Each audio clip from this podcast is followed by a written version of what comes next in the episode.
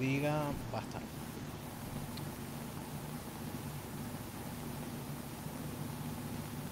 Un segundo.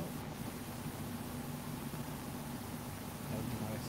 Bueno. Eh, pero bueno, espero que salga bien. Ya le voy a dar transmitir. Ahí. Bienvenidos a Tato Podcast número 22 y siete días eh, después nos volvimos a juntar con mis compañeros eh, cinéfilos en una nueva tertulia y vamos a ver, vamos a ver qué nos depara estas dos horitas que vamos a estar charlando sobre cine, sobre, sobre la, la gran película que le di tarea para que vean que bueno, que es una gran película, literalmente es una gran película. Y mm, vamos a ver, estoy ansioso porque de ver, em, de escucharlo en realidad, no de ver. Vamos eh, hablar bien. ¿Y qué tal, Euge? ¿Cómo andas? Todo bien, Emilio, vos. Bien, bien, bien. Acá, Tucumán, helando, helando, helando en Tucumán. Omar de Eh, Plata también fatal. Así Bien, que pero bueno, bienvenido en el otoño. porque, Sí. estoy contento porque a mí me encanta el frío, así que estoy de 10. No, a mí también, perdón, perdón que no me presenté. Hola, gente, Tommy. hola. ¿Qué tal, Sí, Tommy? me Hola, acordé Tommy. que detrás de escenas, sí, que detrás de escenas quería preguntarles cómo está el clima porque acá está haciendo mucho frío, pero tengo amigos, digamos, del centro y el oeste del país que dicen que nevó en sus provincias. Sí, Sí, así es. En algunos lugares negó. Sí, sí. Córdoba, supuestamente. De la que sabía de Córdoba, sí. Sí, y bueno, Tucumán, supuestamente esta noche se espera nevada en Tucumán, pero eh, en Tucumán solo nevó una sola vez en, no sé, en 30 años, 40 años creo que nevó, no sabe, en capital estamos hablando, ¿no? En los cerros Sí, tucumanos sí. hay nevadas. En capital, capital, vez no sé, hace 40 años, y encima yo no estaba acá cuando nevó. Estaba en, estaba en Buenos Aires. Eh, pero bueno, eh, siete días después, siete días después, ¿qué novedades tenemos, chicos? Seguimos sin cine. Ah, Sí, seguimos sin hablando, cine. Hablando, hablando de los cines, hoy anunciaron que vuelven los cines. Hoy Sí. se anunció, hoy anunció que vuelven los cines. Eh, a nivel nacional, A nivel nacional. A mí me llegó eh, uno de estos días un mail de, ¿cómo se llama?, del gobierno de la ciudad, estos que llegan cada tanto, que hablaba de esto y decía que el, eh, sería este viernes, eh, Sí. volverían a abrir con capacidad máxima de 30%. Así Exacto. que mm, por un lado me alegro, pero por el otro lado, bueno, no, o sea, espero que no se vuelvan a cerrar muy pronto porque en lo que queda del mes no tengo ni tiempo ni plata para ir. Ah, a pesar de que hoy finalmente, no, perdón, ayer finalmente Cinemark me devolvió la plata. No, uy, no lo puedo creer. no puedo Un creer, montón de sí. tiempo después, pero por qué bueno, Tommy. Sí, por, de, por suerte. No- espero que no haya sido porque hice esa denuncia de defensa del consumidor, pero mm, se contrataron- finalmente, bien. Sí, sí, yo, ah, digamos, voy a asumir que era lo que dijeron, que te- era el problema del banco. Y bueno, eh, hubo un, un par de trámites, pero me lo devolvieron finalmente. Y bueno, gracias por eso, supongo. Y en cuanto pueda, voy a ver si, mm, si puedo volver, pero eso, eh, hasta julio no creo que pueda ir al cine de nuevo. Claro. Sí, sí. Bien. Eh, yo te digo, no sé, con la situación que está en la parte de la provincia de Buenos Aires, discúlpame, Emilio, Sí, sí. ya, ya te dejo seguir con lo tuyo. Eh, Mar del Plata estábamos en fase 2, así que no sé, espero que empiecen a activar las cosas porque no, al menos no, no, no iban a abrir muchos lugares, pero qué sé yo. Esperaremos a, a ver qué sucede. Y antes de que los, antes de que lo cerraran también el aforo era al 30% la sala. Así que veremos si volvemos a eso y espero que no se vuelva a cerrar. Sí, lo que me molesta también es que creo que no van a reponer la cartelera que estaba para ese momento, porque, así que, eh, no sé, obviamente la gente que quería ver la película de Demon Slayer creo que ya se quedó sin eso, por lo menos en toda la zona de Lamba, Sí, y es una mierda, pero bueno, es debe ser debe ser así como funciona la cuestión de distribución. Ah, claro. Hablando de eso, otra cosa también que me llegó esta semana y era algo que hace tiempo que estaba pidiendo. Supongo que la gente que escucha tendrá que imaginar que lo estoy sucediendo, pero me llegaron estos. Ah, ¡Wow! Sí. Uh, ¡Qué bueno! Sí, los había mm, Maximum, Maximum Berserk.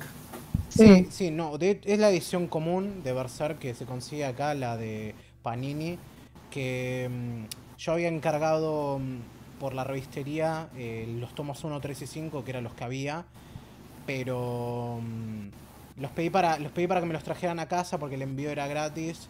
Ah, supuestamente pasaron dos veces y nunca llegaron. eh, así que al final armaron el paquete de nuevo y me lo y me, me dijeron que lo podía pasar a retirar en cualquier sucursal. Y de pedo que quedó en la más cerca de mi casa. El lunes se me ocurrió pasar y estaba ahí el paquete a mi nombre con todos los detalles. Y de paso, justo cuando salía me di cuenta que el volumen 2 había sido reeditado. Lo compré en ese momento y tenía la plata con cambio justo para pagarlo. Y para colmo, aparte cuando veo el Genial. paquete, no solo tiene una presentación, digamos, bonita y todo, viene a ver, cubierto con la bolsa y también con eh, el papel burbuja, pero también vino con un pico dulce, vino con un señalador extra, no, dos señaladores extra, y además eh, con una carta de agradecimiento por la compra y todas esas cosas, aparte también del anuncio de que abrieron una... mm, Va, la, la sucursal del microcentro ahora es una cafetería de manga.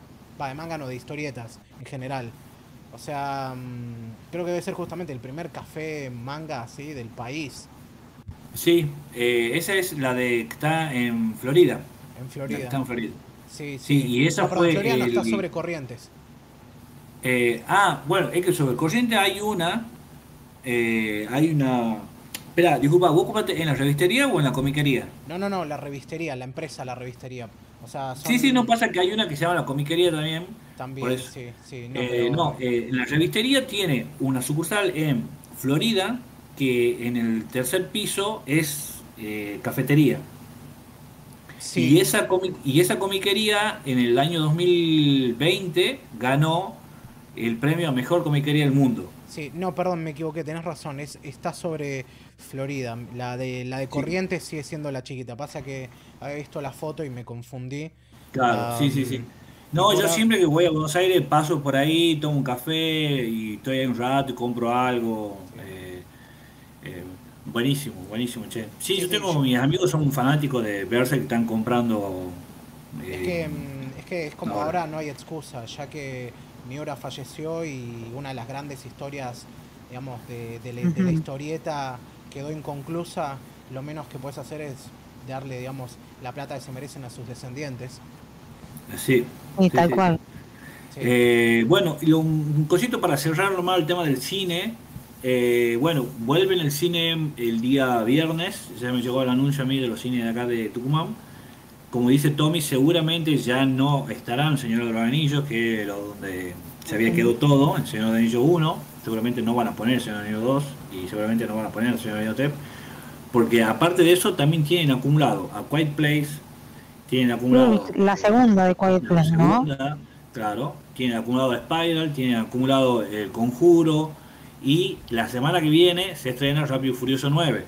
Entonces es como que están muy amontonados con los estrenos y no sé qué va, qué decisión irán a tomar. No. Sí, yo no puedo creer, francamente, que, que Lionsgate haya decidido eh, contener un año Spiral para sacarla por, mm, por cine y después al poco tiempo sacarla on demand, porque francamente era una película para ver on demand de ninguna otra manera. Y encima es Sí. gracioso porque vas a sus redes sociales y la gente que estuvo preguntándoles durante todo ese tiempo le decían, che, ¿la pueden sacar en digital? Y, y la respuesta de ellas, no, esto lo tienen que ver en el cine. Y francamente no es una experiencia para el cine. O sea, mm, es medio... No sé cómo ven este, este juicio así, pero mm, ahora que hay cada vez más variedad, digamos, de maneras... Ahora que tenemos cada vez más formas de ver películas y ir al cine no es la única opción, creo que se están empezando a establecer otros niveles de apreciación en cuanto a qué película uno considera es merecedora verla en un cine normal, eh, no sé, en un cine IMAX, en un cine cualquiera, o incluso eh, verla en, digamos, desde casa. Uy, perdón, tengo, estoy agitando una regla acá. Eh, o, en, casa o en el celular incluso. Es como justamente Eh, yo veo algo como Spiral y me digo, no, esto, esto no vale ni para, no vale la entrada que pagaría por verla. Como mucho Eh. la veo en mi casa y me cago, digamos, de aburrimiento y de bronca como me, me de aburrimiento y de bronca cuando la vi. Bueno, Sí, esa- yo creo que hago así, como vos decís, tome, uno hace un- Juicio de des- valor. un- un- un juicio de valor sobre la película que, que está por ver y hay películas que uno realmente ve. A ver, yo Spiral o El Conjuro eh, no iría a verla al cine, o sea, con verla en mi casa me sobra. Eh, independiente de, independientemente si es buena o no Spiral o El Conjuro, porque no las, ve, no las vi todavía, tengo que verlas. Eh, así que no sé todavía eh, qué tal sean, pero mi decisión antes de, de verlas ya es verla ahí. A Quiet Place es distinto, Quiet Place sí la quiero ver en cine. Eh, seguramente al pasar tanto tiempo, no sé cómo estará las redes no sé cómo estarán las redes eh, con el tema de para, no, no la vi, no, no la vi, no, no la vi dando vuelta para bajarla. Pero eh, seguramente, yo creo que mañana, el viernes se va a dar que se estrena Quiet Place, así que seguramente voy a ir al cine, porque esa, igual que por ejemplo Rápido y Furioso 9, eh, soy fan de la saga, soy fan de la saga, así que voy a verla al cine, así se consiga, así se consigan para, para verla ¿entendés? en internet, o sea no eh, porque es una película que la quiero ver así, grande, aparte eh, son- con todo el ruido y todo y toda la parafernalia. Sí, es eso, son películas que son puro espectáculo y el tipo de espectáculo que querés verlo en una pantalla grande. Sí. O sea, se deja, se deja ver de esa manera. Sí, Eh, eh, tal como, justo, te- como- justo que ahí quería decir algo, Euge. Sí, no, era, era precisamente eso, chicos, que por ahí al, al tener ahora tanta facilidad para acceder y para ver todo y para ver streaming, uno se vuelve un poco más exquisito y, dice- y como decías vos, Emilio, uno dice, esta película por el sonido, por el, por las escenas, por el escenario, por lo que sea, em, la, voy, a ver a una sala eh, a una sala donde el sonido es muy bueno, donde, donde se puede escuchar mejor y ver mucho más, que por ahí verlo en la pantalla de una computadora o en un televisor en tu casa o lo que sea. Eh, creo que, que eso ha hecho todo, todo este sistema y toda esta cuestión pandémica y de quedarnos encerrados en casa y de empezar a ver, eh, creo que uno se vuelve más exquisito en decir, esto no, lo, no pago dos mangos por verlo al cine, o, o esto sí, esto no, y en definitiva creo que es lo que ustedes vinieron diciendo desde hace un momentito, uno se vuelve, eh, se vuelve más perfeccionista en ciertas cosas para, para elegir qué ver y en qué gastar la plata. Sí, el tema con, con esa idea de oferta y demanda es que también va a generar que películas que no sean populares eh, no se puedan ver en cine justamente porque no haya demanda. O sea, Sí, películas que seguramente, querés pagar claro. por ver en una sala, no tenés acceso a eso justamente porque no hay suficiente gente que quiera pagar por verla de esa forma. Obviamente, O sea, obviamente. ¿Cuántas películas vemos porque las podemos ver por internet porque nunca obtienen distribución internacional? Muchísimas. Y, y grandes cosas o, o pequeñas joyitas, como suelo decir, que decís, uy, esto no llegó al cine, y si no es por el por, un- por algún canal de streaming o por alguna o porque la bajás, no la ves nunca, porque ni siquiera la pasan en algún canal de arte, Sí, sí. eh, como solía Eh, pasar en otra época. Sí, si es que, si es que todavía tenés cable también. Si es que todavía tenés cable, es, es cierto. A esta altura ya, viste, decís, el cable. Es más, tengo el cable porque tengo internet en casa, pero no, Em, casi el cable no miro claro. nada. Sí, no, Estoy con Netflix, estoy con Amazon. Ahora veré si, si, si contrato HBO, pero HBO Max, digo, y, y no te, después no me da tiempo ni ganas tampoco de ver otras cosas. Ya, lo, ya directamente lo desecho a lo otro. Sí, sí. Y entre medio de todo eso hay que ver cuánto, cuánto falta para que cada persona empiece a agregarle a ese combo de cosas por pagar un servicio de VPN regular para poder ver todos los catálogos de Netflix y Amazon. Eso sería alucinante, al no tener Sí, los ese servicio, están. claro. Los servicios están. El tema Sí. es que la mayoría de gente no sabe al respecto, mucho menos entiende cómo funciona. O sea, Bueno, yo, no me- soy no una hago- de esas, Tommy. No O sea, tengo idea. O sea, yo no me hago el entendido al respecto, pero yo tampoco sé mm, muy bien cómo es que funciona el sistema y los y los servicios de VPN no son baratos tampoco. Hay gratuitos, Claro. pero no son buenos en general o no sostenibles. Y mm, el tema es ese. Otra es como es como una tarifa extra que tenés que pagar si querés ver lo que querés ver pagando mm, el servicio mensual de algún de algún sistema de streaming porque ya para mí eso está tan instalado que es como yo personalmente pagaría por uno que me dé lo que quiero y no no pagaría nunca por ver cada película individualmente o sea pagar por ese sis- sistema de alquiler o de compra como el que tienen YouTube o Amazon YouTube encima tiene las películas dobladas por alguna Sí. razón y como única opción Ah, además de que justamente 300 pesos por una película doblada cuando eh, me gasto la mitad de eso al mes en una suscripción de Netflix, es como por una sola película no lo vale. Claro. Yo creo que, mira, yo creo que el tema de, de Amazon, eh, una- un par de amigos míos me, han- me- me dijeron que hay muchas películas, puede ser, o yo o están equivocados, no tienen idea, que no tienen subtítulos. Sí, bueno, depende de dónde lo veas, ese es el tema, porque justamente usando VPNs tenés acceso a ver los catálogos en otras regiones, porque justamente haces que tu IP pase a ser, estar en otro país y de esa manera tenés acceso al contenido de ese país, pero no quiere decir que va a haber subtítulos en tu idioma. Claro. Eso es una buena razón siempre para aprender inglés, porque lo cierto es que las películas, si están subtituladas, siempre van a estar subtituladas en inglés. O sea, es muy raro que no las encuentres así. Y bueno, es una excusa también para estudiar y para seguir practicando. Pero... mm, No, ese es el tema.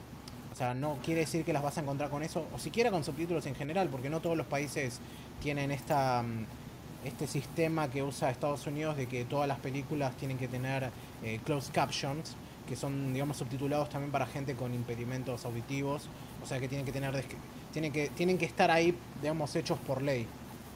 Que es lo que Claro. hace, creo que lo había comentado, pero es lo que hace que, por ejemplo, conseguir material con subtítulos en japonés para mí sea extremadamente difícil.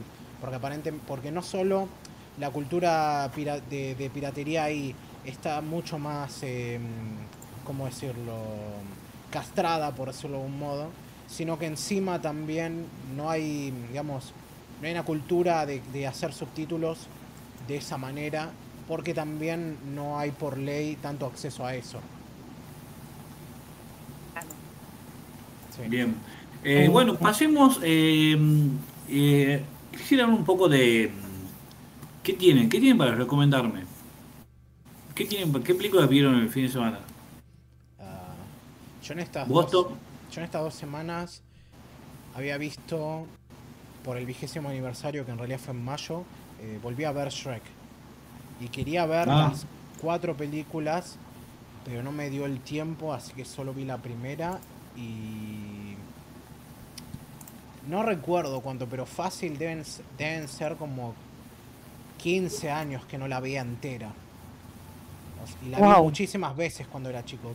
Tengo, todavía mi VHS y por supuesto la vi con el doblaje mexicano de siempre que está, mm, ¿cómo se llama este tipo? Mm, El, el actor que hace Shrek es uno muy conocido pero no recuerdo su nombre y otros actores de doblaje así importantes. Ah, Beto Vélez haciendo de, de Farquaad, ese es un clásico. Pero esta vez la vi por primera vez justamente en su mm, Idioma original. en el idioma original. Y lo Qué primero, bueno. sí, y me sigue gustando muchísimo. O sea, ahora la aprecio de otras maneras, pero sigue pareciéndome muy buena. Y no sé si es justamente nostalgia, pero para mí, digamos, se sostiene. Lo primero que me sorprendió viéndola de, nue- de nuevo, y esta vez en su idioma, es, yo conocía todo el talento que había detrás, en cuanto a que una de las cosas que la movió mucho fue justamente eh, la cantidad de actores famosos que no eran necesariamente actores de voz de profesión, pero sí figuras reconocibles a principios de los 2000. Am, pero lo primero que me llamó la atención es que no, no me esperaba que, que el, el protagonista tuviese un acento escocés. Que Mike Ah. Myers eh, a ver, es canadiense, pero es conocido porque justamente, bueno, eh, Austin Powers está en parte resultado por el hecho de que el tipo es muy bueno imitando varios acentos británicos.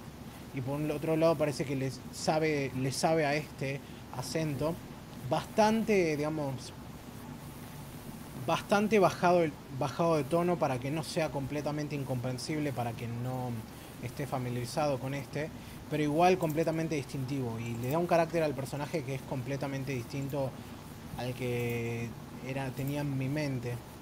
Lo mismo también con escuchar a Eddie Murphy haciendo de burro, porque los dos personajes eh, tienen ese contraste de acento muy muy fuerte. Obviamente Eddie Murphy le da el carácter de este, digamos, de A a B, que es el, digamos, el acento afroamericano vernáculo. Eh, obviamente también bajado de tono y, ah, digamos, adaptado para todo público. O sea, sin todas las puteadas que Eddie Murphy le pone en sus rutinas.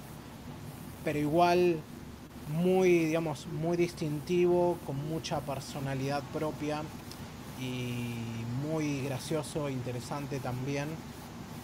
Y no, em, yo tenía miedo de verla de nuevo y pensar, mm, esto no envejeció nada bien, o se va a ver fea porque justamente es una película eh, CGI de hace 20 años y además em, lo que tiene malo Shrek para mí es que es una película muy buena que inició un montón de tendencias muy malas. Porque salió en el lugar, en, el, en la época justa y en el momento justo. O sea, eh, en el lugar justo y en el momento justo para que se, digamos, la animación 3D desplazara en Occidente a la animación 2D. Este es el periodo también de decadencia de Disney en el que aparecerían también los últimos, los últimos proyectos 2D antes de que cerraran el, el estudio y se dedicaran casi completamente, no, completamente al 3D porque mm, The Princess and the Frog es la única película 2D que hicieron después de eso y desde entonces nada. Además de que, bueno, no solo cimentó DreamWorks Animations, también inició de vuelta otras tendencias de mierda como es, mm, el tono este irreverente de burlarse de Disney, de los cuentos de hadas, de meter referencias a la cultura pop, de meter eh, música pop también que desentone un poco con el espacio, la escena de baile al final, el que todo el elenco sean celebridades, todas esas cosas terribles y que arruinaron mucho, digamos, de la animación mainstream hollywoodense durante esa época y todo para adelante, podría decir que en parte es culpa del éxito de Shrek. Porque no sé si se acuerdan ustedes, pero cuando esta película la pegó estaba en todas partes. O sea, no podías escapar eh, y, y vendieron, o sea, hicieron marketing a más no poder había un producto con la cara de Shrek para cualquier cosa. Yo me acuerdo de eso. Yo me acuerdo de, haberlo visto, de haberlo vivido, de que ganara el Oscar también y de todas las cosas que vinieron con eso. O sea, al hecho de que hoy también es un personaje que existe, digamos, en el inconsciente colectivo porque es prácticamente un meme con muchas facetas. Como lo que pasa también con el hecho de que la canción esta, ¿cómo se llama? Eh, la de Leonard Cohen. Bueno, no, aparte, de, aparte de esa, la de Smash, eh, Smash Mouth, ¿cómo se llamaba? Eh, Shooting Star, no, All Star, perdón, All Star. Eh, es como que ya no, no existe como canción, no sé cómo ponerlo, es como se ha vuelto un concepto en sí mismo y la he escuchado tantas veces de tantas maneras que es como que eso, no... Es como cuando repetís tanto una palabra que pierde completamente el sentido y, y como la ves digamos, como de forma despersonalizada, como un, como un, como un sonido, por decirlo de algún modo. Y bueno, con esta película y con este personaje medio que ha pasado eso. Pero no, en general me encontré con que la disfruto muchísimo a pesar de, todo eso. Eh, hubo mucho talento y mucha dedicación. Todas las cosas esas justamente no eran, no eran así antes de esta película. Yo me, aparte de que disfruto cualquier película que se cague en Disney como se merece, siempre escuché que en Farquaad era como una especie de caricaturización de Michael Eisner y la verdad que le queda bastante. O sea, me sorprende justamente lo descarada que es, cómo, cómo eh, Katzenberg y compañía se salieron con la suya para hacer eso. pero está ahí y me alegro de que exista. Además de que me encanta ese, ese balance perfecto que tiene entre comedia vulgar y romance tierno, que no me gustaba cuando era chico, pero hoy lo puedo apreciar muchísimo más. Es un poco simplón el mensaje este de, digamos, de, de no juzgar un libro por su tapa y qué sé yo, y de que todo el mundo merece amor. Pero, pero funciona, funciona muy bien, los personajes lo venden. La película es bastante más corta de lo que recordaba y avanza mucho más rápido. Ah, pero no, no es un problema para mí. Y sorprendentemente también, no sé si esto es una cosa común de la animación CGI en general, pero lo que más encontré envejecido son los detalles de las texturas, de las texturas, porque todo lo demás se ve bastante sólido todavía. Obviamente hemos visto animación fotorrealista y no sé, el pelaje de burro no se ve tan impresionante como se puede ver eh, pelo, no sé, en películas recientes de Pixar, por tirar un ejemplo. Pero la, la caricaturización de los personajes también ayuda a que los modelos no se vean, digamos, horrendos como se ven, por ejemplo, los modelos de humanos de la primera de Toy Story. yo creo que, disculpa Tony, eh, yo creo que hay un, hay una cosita del tema de esa de la animación realista que por ahí me hace ruido, porque mm, muchas veces no sé por qué, pero disfruto mucho más la animación cuando la animación deja de jugar a ser realista, eh, porque es como que es más amigable, por lo menos a mi vista, me parece mucho más amigable eh, para lo yo, para lo que estoy viendo, porque es como que la animación super ultra realista, porque por ejemplo vi unos vi los cortos ahora de Love, Death and Robots, eh, que está en Netflix, la segunda parte, que es un son ocho cortos, creo eso. Y bueno, hay algunos que son bien experimentales y hay otros que son súper realistas, pero ya a nivel de que no sabes si es un actor o realmente una animación. No sé, la verdad que mm, prefiero eso, prefiero lo de Shark o prefiero, qué sé yo, algo que que, que, que, tenga, que tenga mucha calidad de animación, pero que no sea tan realista, ¿entendés? Que la, que la calidad de animación la usen para otra cosa.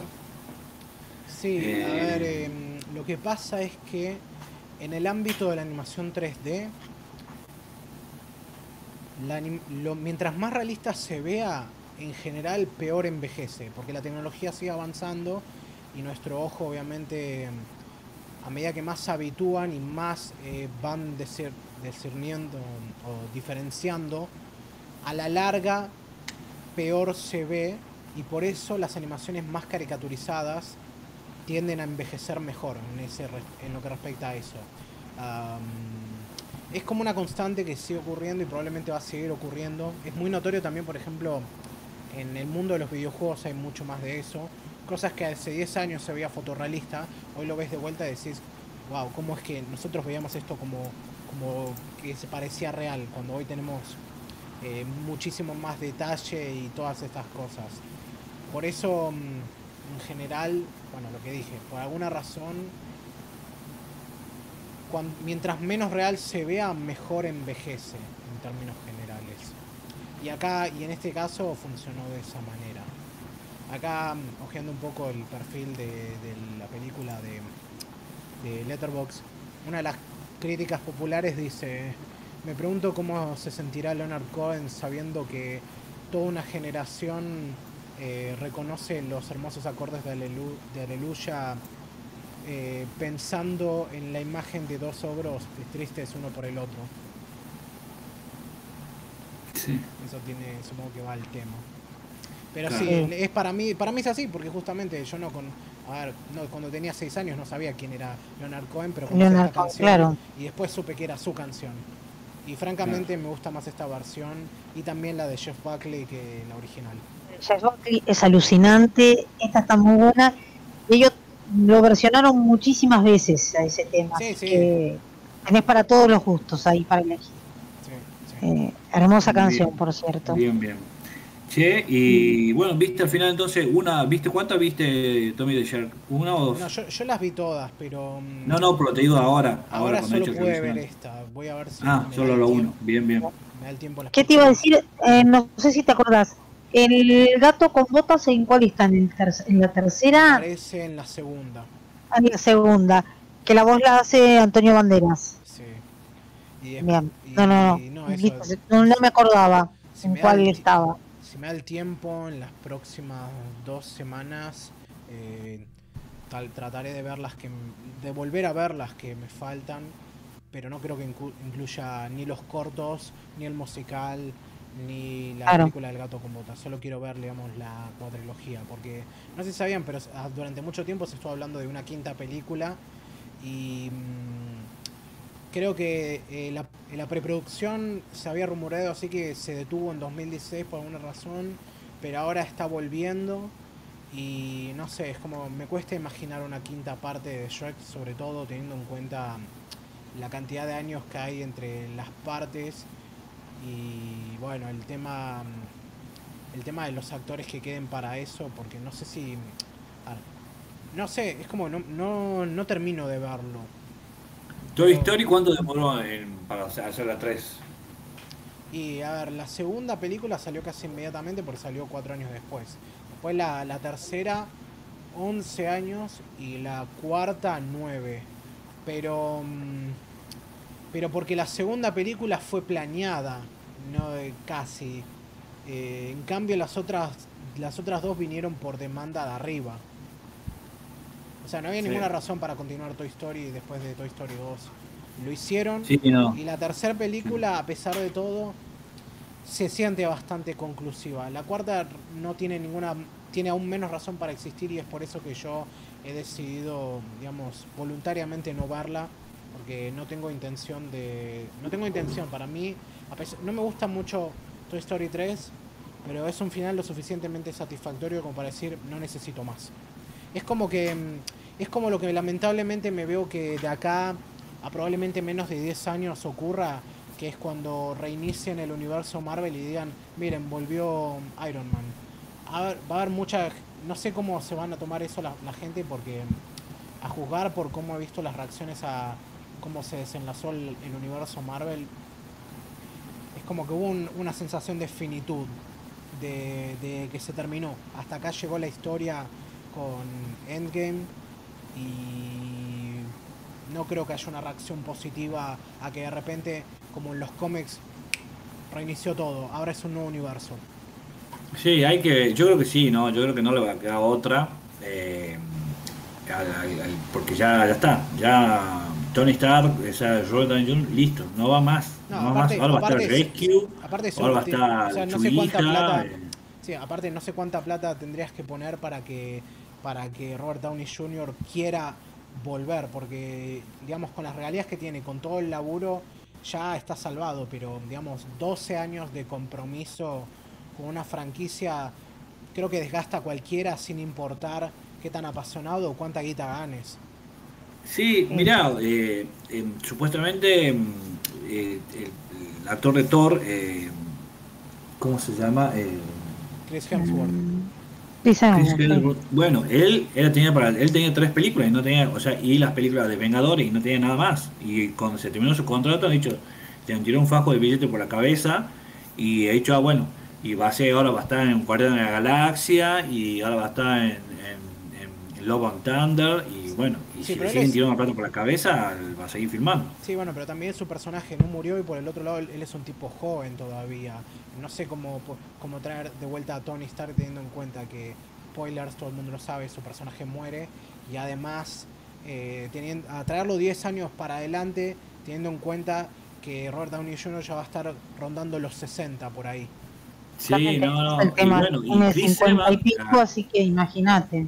Chris Evans también lo, lo descartaron, también siendo joven, ¿entendés? Pero Chris Evans es, bastante más joven. Sí, sí, lo sea, descartaron. en después cuanto de a edad- no, chao, no va más.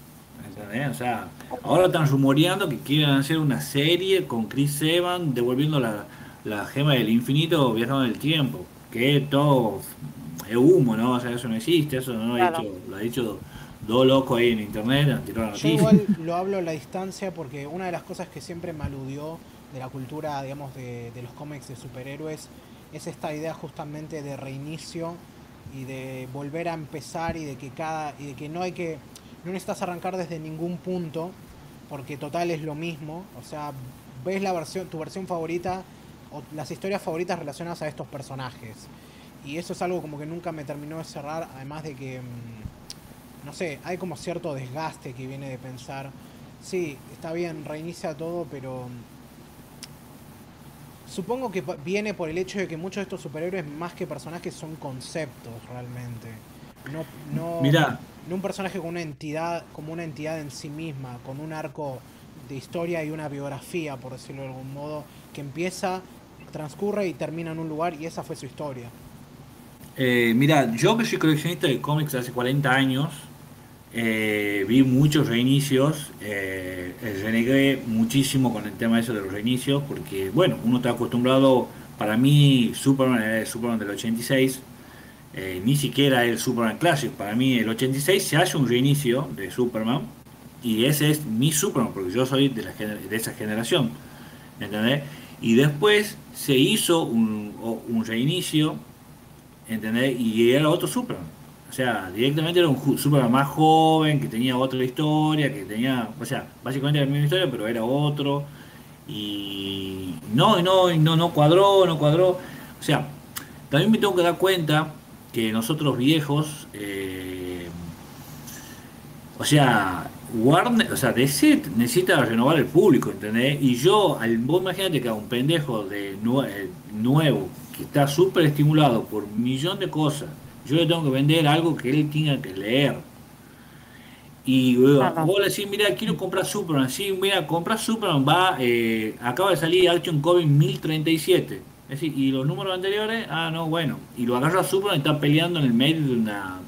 Viene en medio de una saga de hace cin- 30 números, no sé, no sé no entiendo nada. Está, está casado, tiene hijos, cuándo se ha casado, tiene, cuándo tiene el hijo, el hijo ha muerto, este es el segundo hijo. Entonces, necesitan necesitan eh, hacer los reinicios de eso para poder captar nuevos lectores y en esos reinicios pierden viejos lectores porque el viejo lector no quiere leer o sea, a ese Superman porque quiere leer el Superman que ya tenía dos hijos, que perdió uno, que ya se separó de la mujer, que ha vuelto, que bueno, toda la historia. Yo estoy dando ejemplos burdos, o sea, no, esas cosas no pasan. Está bien, pero Eh, mira, pero es la idea, ¿cómo es la idea que yo... eh, Sí, ¿cómo hacer eso en el cine? Eso es lo que me pregunto. Porque, a ver, también el- decimos todo esto, perdón. Decimos todo esto Sí. teniendo en cuenta que en la década pasada tuvimos eh, tres hombres araña distintos en menos de 10 años. claro, Maguire, Exacto. Garfield y.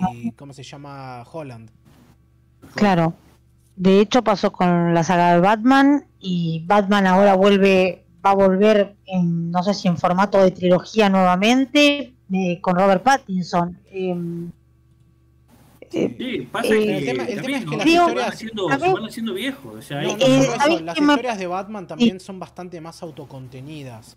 Porque Sí, a ver, en eso tenés razón. cine, si no contamos los seriales, las, los seriales de los 40, tenés el. Batman de Adam West del 66, que tienes esa es su única Sí. película. Después, el Batman de Keaton de fines de los 80, principios de los 90, y después meter Ah. en esa bolsa también a Kilmer y a Val. Kilmer, sí. Después, Clooney, o sí. sea, esos son dos. Después tenés el tercero, que es el Batman de Nolan de los 2000 y 2010. Eh, Christian Bale. Sí, después en Christian el Bale. 2000 también el Batman de Affleck.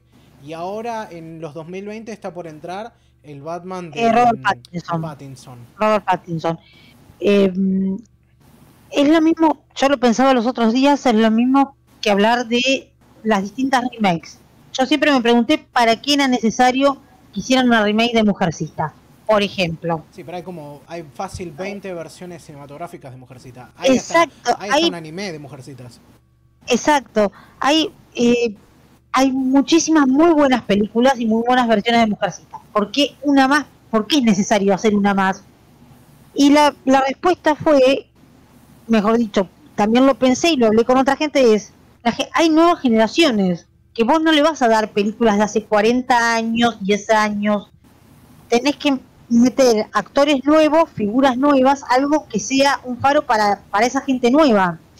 Y como dijo Emilio, por ahí se pierde en el camino, perdés un montón de, de los que somos fans de alguna saga o de algo, porque estás acostumbrado a lo viejo o a lo antiguo. Entonces no es tan fácil que te pongan otros actores, otras actrices, cuando vos tenés en tu cabeza que los personajes son otros. Pero bueno, también hay que... Creo que se tiene que reactivar todo eso y, y hacer nuevas versiones de todo porque las nuevas generaciones lo merecen. No podemos ser por ahí tan egoístas de querer que siempre sea lo que nosotros ya, ya tenemos como aprendido dentro del cine. Sí, creo que gira en Bien. torno a esto de que, o sea, medio que todo vuelve a esa supuesta idea de que solo existen siete narrativas.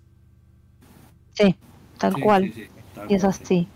Es así. Eh, bueno, y eh, Euge, ¿vos viste algo el fin de semana? Y eh, le contaba, antes de que empezáramos este, el podcast, le, le contaba a Tommy eh, que me estoy juntando con un grupo de gente a leer Romeo y Julieta. Eh, ahí está, es en- no me acuerdo ahora la traducción, después me fijo y te digo. Y como complemento me ofrecieron hacer, me dicen, mira, ocupate de la parte de cine. Entonces estoy viendo Romeo y Julieta en todas las versiones posibles. Y dentro de las... de- ahora esta semana vi la, la versión del 68 de Sefirelli, que me encanta. Me encanta. Esa versión es bellísima, de todas formas. Vi la versión de Lurman del 96, porque es una versión que a mí me gusta, que es muy década del 90, muy en TV, muy, muy de esa Me época. Me encanta. Es- Tiene mucha simbología, es muy bella, la música es alucinante. Encima encontré ahí una conexión que yo no sabía del cantante de Radiohead, eh, Tom York, que cuando tenía 13 años él vio la película que hizo Sefirelli y se obsesionó con esa película y le encantó. Las vueltas de la vida lo llevaron a componer un tema musical que se que está en los créditos de la película sobre el final para la película de Lurman, que es una belleza el tema. Em, y descubrí en el camino, viendo cosas de cine mudo, hay una de 1920 que se llama Romeo y Julia en la nieve, que transcurre en los Alpes, que es una que subvierte todo el tema de Romeo y Julieta, porque es una comedia optimista, no pasa lo mismo que Romeo y Julieta, pero toma la base de Romeo y Julieta, que la familia enfrentada, hay una y el amor entre de un bando y otro.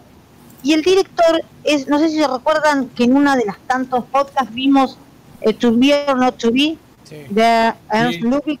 Bueno, es el director de esa película Silente, que es está muy buena y que la voy a son dura 45 minutos, o sea, es muy cortita. Está en está en YouTube, está subida y está en algún otro sitio en, algún otro sitio web. Eh, realmente es muy buena película, es muy entretenida, yo me divertí mucho, me reí y eh, bueno, y en eso estuve toda esta semana que no nos vimos, tratando de ver y tratando de recabar. Hay un listado, hay varias películas que citan que citan la historia de Romeo y Julieta en clave o en clave de, de, de bandas. En el caso de Romeo debe morir, que se la toma como una reversión de Romeo y Julieta. Esa, bueno, me falta verla. Y, eh, y, claro, Muy bueno. Muy bueno. Sí, exacto. Y me, y me falta, y empecé a ver, que después no terminé de verla, eh, West Side Story otra vez, la, la versión del 61, Sí. para poder mechar con, este, con respecto a los prólogos y los actos, prólogo, epílogo y los actos dentro de, de la tragedia. Así que bueno, eso fue lo que, lo que hice durante esta semana. Bien, te sumo, te sumo una película más para, para. Romeo y Julieta. Eh, hoy, ju- justo recién antes de, de- de arrancar, estaba viendo hay unas cosas en YouTube y hay una película que se llama Die in the Gunfight. O sea, morir Mm. en, un, en, un, En un tiroteo. en un duelo de Un pistolas. tiroteo. Ah, no la escuché, no. Bueno, es súper nueva, ¿no? No se estrenó todavía, se estrena ahora. Bien. Colgados, colgados de la fiebre por Luis Miguel, eh, las- la película está es basada en, en Romeo y Julieta. O sea, es una reinterpretación como Romeo debe morir, pero que son dos bandas y se enamoran los hijos de cada una de las bandas, se enamoran. ¿entendés? O sea, es exactamente igual. Ah, no, es genial eso. Y, Necesito eh, verla. trabaja, y trabaja Diego Boneta, que es eh, Sí, Luismi, Luis Miguel, Luismi. y Alejandra Dadario, que es, mi- según mi amigo sí. estaban, estaban enloquecidos con Alejandra Dadario porque yo no la conocía. Era la chica de. No, terre- terremoto, digo, no. ¿Cómo era? La de. Hay un póster de esa que está la cara de ella y es un cine catástrofe. No me acuerdo ahora el nombre de la película. Ella hace Baywatch, hace... Sí. Sí, sí, sí, ya sé quién es, ya lo ubico. Sí, em, no sé, la estoy viendo acá en, en, en, en IMDb, pero no, no sé, no conozco sus películas. O sea, las conozco, pero nunca las vi, o sea, no veo películas de, de ella. Trabajó en un, trabajó en un video de Maroon 5, eh, hizo Baywatch, The House, no sé, no las conozco, la verdad. Eh, bueno, ah, San Andrés. Esa, esa era. San Andrés, San Andrés, Ah, que es, había es- visto es me imagino que debe ser hija de, de Rock, así que... ahí Sí, me parece que sí. Eh, bueno, em, como le decía, eh, esta, bueno, esta puedes sumarla, te digo justo, por, ah, y trabaja, trabaja eh,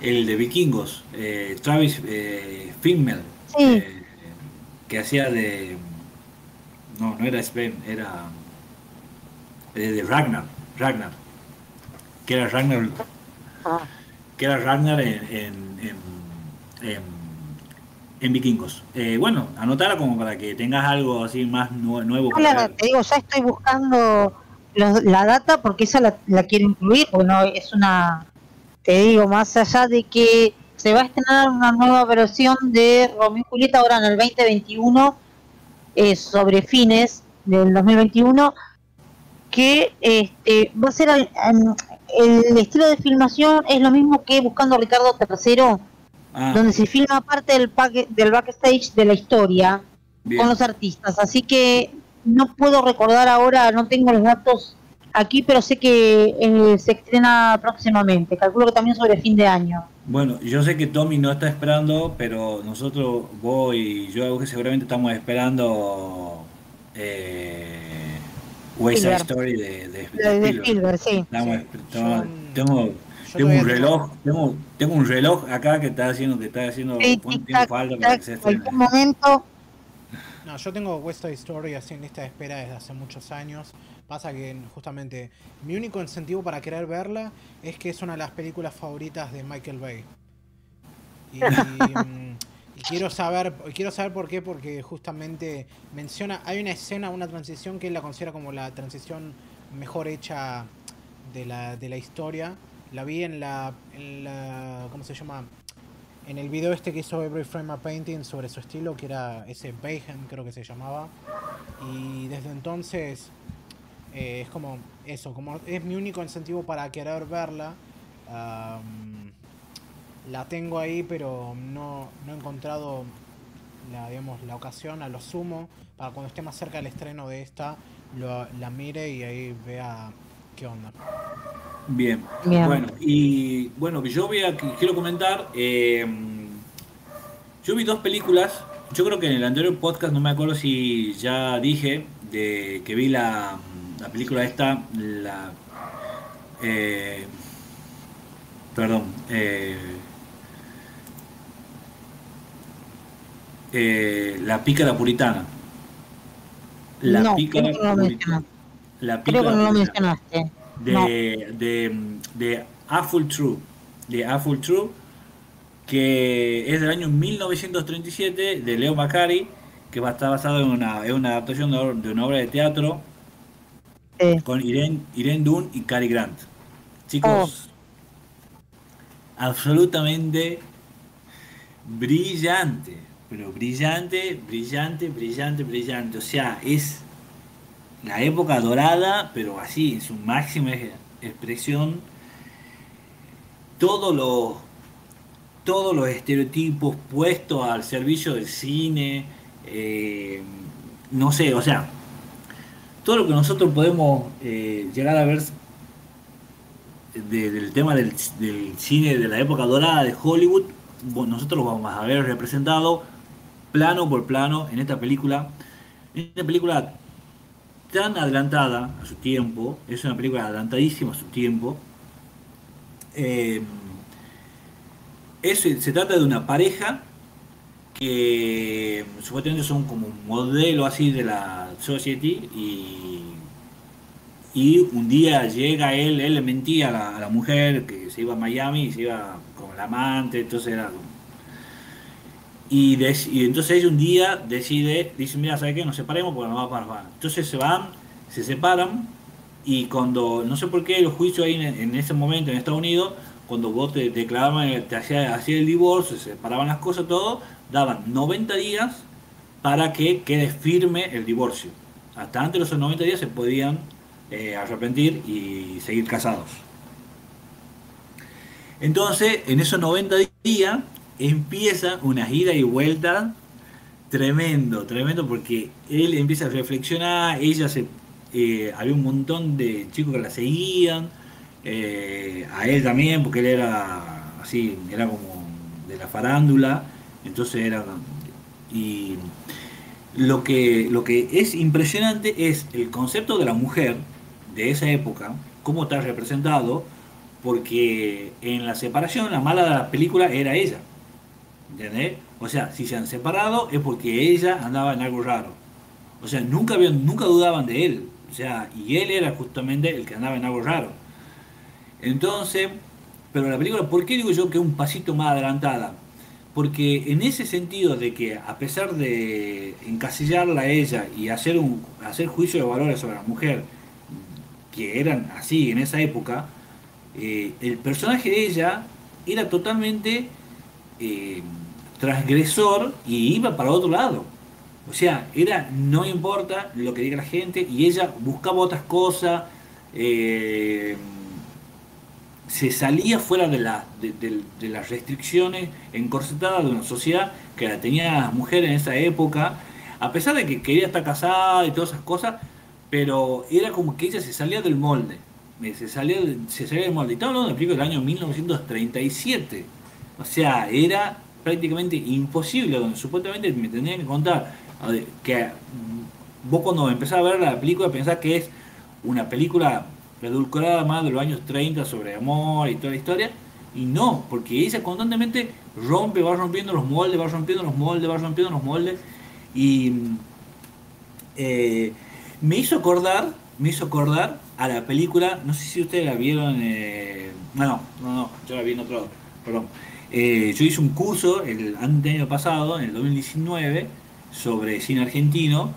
y vi una película de vi una película de Mirta Legrand que ella es soltera que ella es soltera y, no, y, las dos abuelas le buscaban que se case que es una película también adelantada a su época ¿entendés? porque a pesar de que estaba todo el convencionalismo atrás buscándole marido y ella haciendo un montón de cosas, pero a su vez el personaje de ella como mujer se salía constantemente del molde, O sea, rompía los moldes, o sea, buscaba un marido pero de otra forma. Entonces rompía el molde, rompía el molde. Al final termina, bueno, termina en, un convencionalismo total, pero durante toda la película ella va marcando un montón la cancha de otras cosas, o sea, una película súper adelantada para su época, y esta me hizo acordar mucho, no me acuerdo de qué año era la película de Mirta Legrand en este momento, eh, pero The Artful True, que es la película puritana, eh, ganó un Oscar, tiene, está basado eh, a mejor director, Leon McCarthy, mejor director. Chicos, es fantástica la película, pero tiene unos diálogos, tiene unos diálogos que, bueno, no, no, no, brillante. Y, el, y yo creo que, bueno, tiene de los años 30. Es muy difícil sacarla de ahí. O sea, no le puedo decir que no le pasó el tiempo, porque, bueno, hay todo un lenguaje visual que, bueno, muy representativo de la época y también tiene eh, la caracterización de los personajes y todas esas cosas, es muy de la época, pero es fantástica. O sea, es fantástica la película. No, no, se imaginan.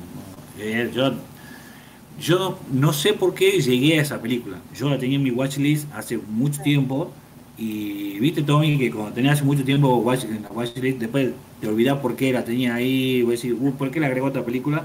Siempre hay una razón, o porque alguien te la recomienda, o porque mm, tu profesor te ha dicho que la vea, o porque, no sé, o porque estaba, a veces estoy leyendo un artículo sobre el feminismo cuando y... cuando ya... Mm. Cuando ya tenés una lista de espera de cuatro dígitos, ah, ya te empezás a encontrar con películas que ni siquiera te acordás de por qué las pusiste ahí. Sí, ese es el problema. El otro día estaba leyendo un, artículo, seguramente, seguramente por lo que algo me quiero recordar, debe haber sido un artículo sobre el feminismo eh, en el cine y seguramente nombraban películas, eh, eh, películas clásicas que rompían el molde, que eran feministas sin sin saberlo, o sea, no es que hacían feminismo en esa época, sino que eran han sido feministas sin saber que han sido feministas. Y había un listado ahí de películas de los años 30 o 40, que además yo hice un artículo, eh, hace mucho, hace dos o tres años escribí un artículo sobre eso, pero basado en una sola película, eh, y, seguramente la de haber sacó de ahí. No creo que, porque es una película que tiene mucho, me hace recordar también mucho a esa estructura sobre el feminismo fuera de tiempo, un feminismo existía, o sea, no era feminista, pero ya era feminista sin serlo. Y entonces se la súper recomiendo, es buenísima la película. Y después la otra película que esto voy a hacer mucho más, eh, mucho más corto, que me parece que esto ya la vi porque yo soy... Em, estaba viendo, no sé si ustedes son, pero así, pero yo cuando por ahí encuentro en YouTube o encuentro en Internet eh, las 15 películas de terror que que no viste durante, que pasaron bajo el radar o que son buenas y no las viste, que hay un montón de esos nombres y que vos te pones a ver la lista y decís, ya la he visto toda, o sea, no hay nada que me, pueda decir que... Pero yo mismo las veo, porque siempre te tiran así un zapallazo que vos decís, esto me sacó de la galera porque esto no, no está en ningún lado. Bueno, justamente me puse a ver una película, ah, el artículo era, se llamaba 10 películas mejores que el Conjuro 3. Ajá. Lo viste. Esto fue un artículo, no un video. Un video era, sí, un video, ah, de Flick Connection. Ah, ¿de, qué? Flick Connection. Ah, está bien, está bien. En YouTube. Eh, entonces eran 10 películas o 11 películas creo que son mejores que el Conjuro 3. Eh, y te decía en qué plataforma estaban todos, ¿no? Que estaban en plataforma encima. Eh, bueno, empezó a nombrar las películas y digo, nada, ya la he visto, ya la vi, ya la vi, ya la vi, ya la vi, ya la vi, ya la vi, ya la vi, hasta que llegué a esta película que se llama Girl eh, on the Third Floor. La chica, la chica en el tercer piso. Eh, digo, esto me ha sacado de la galera. Es una película del año 2019 que mm, trabaja Phil Brooks que es un luchador de, de lucha libre, de la WMA. Y el director, que no lo conocía tampoco, es Travis Stevens. Y mm, el tipo, ¿cómo me la vendió? Me ha dicho, ¿te gusta eh, Army of the Dead, Evil Dead, todo eso? Dice, bueno, esta es tu película. Y digo, listo, o sea, yo soy fanático de Evil Dead y de Army of Dead y todo eso, entonces digo, listo, esto tengo que verlo. Eh, es un tipo que se muda a una casa, él está casado, su mujer está embarazada, están en la ciudad y quieren vivir una vida más tranquila, entonces se muda a un pueblo. Entonces el tipo dice, bueno, vos quedate acá, vos, vos, vos estás embarazada, vos quedate acá, y, a la casa había que hacer arreglos. Entonces dice, yo me voy a la casa, voy a empezar a arreglarle, cuando esté lista, vos te mudás.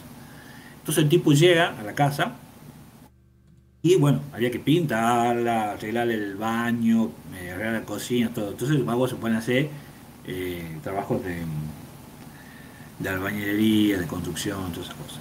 En todo esto empiezan a aparecer personajes y la película tiene el espíritu de Evil Dead en el sentido de que están en una casa y en la casa pasan, hay cosas en la casa eh, no demoníacas, sino más eh, de posesión, así, no como Evil Dead, que es un libro y bueno, los demonios y toda esa historia.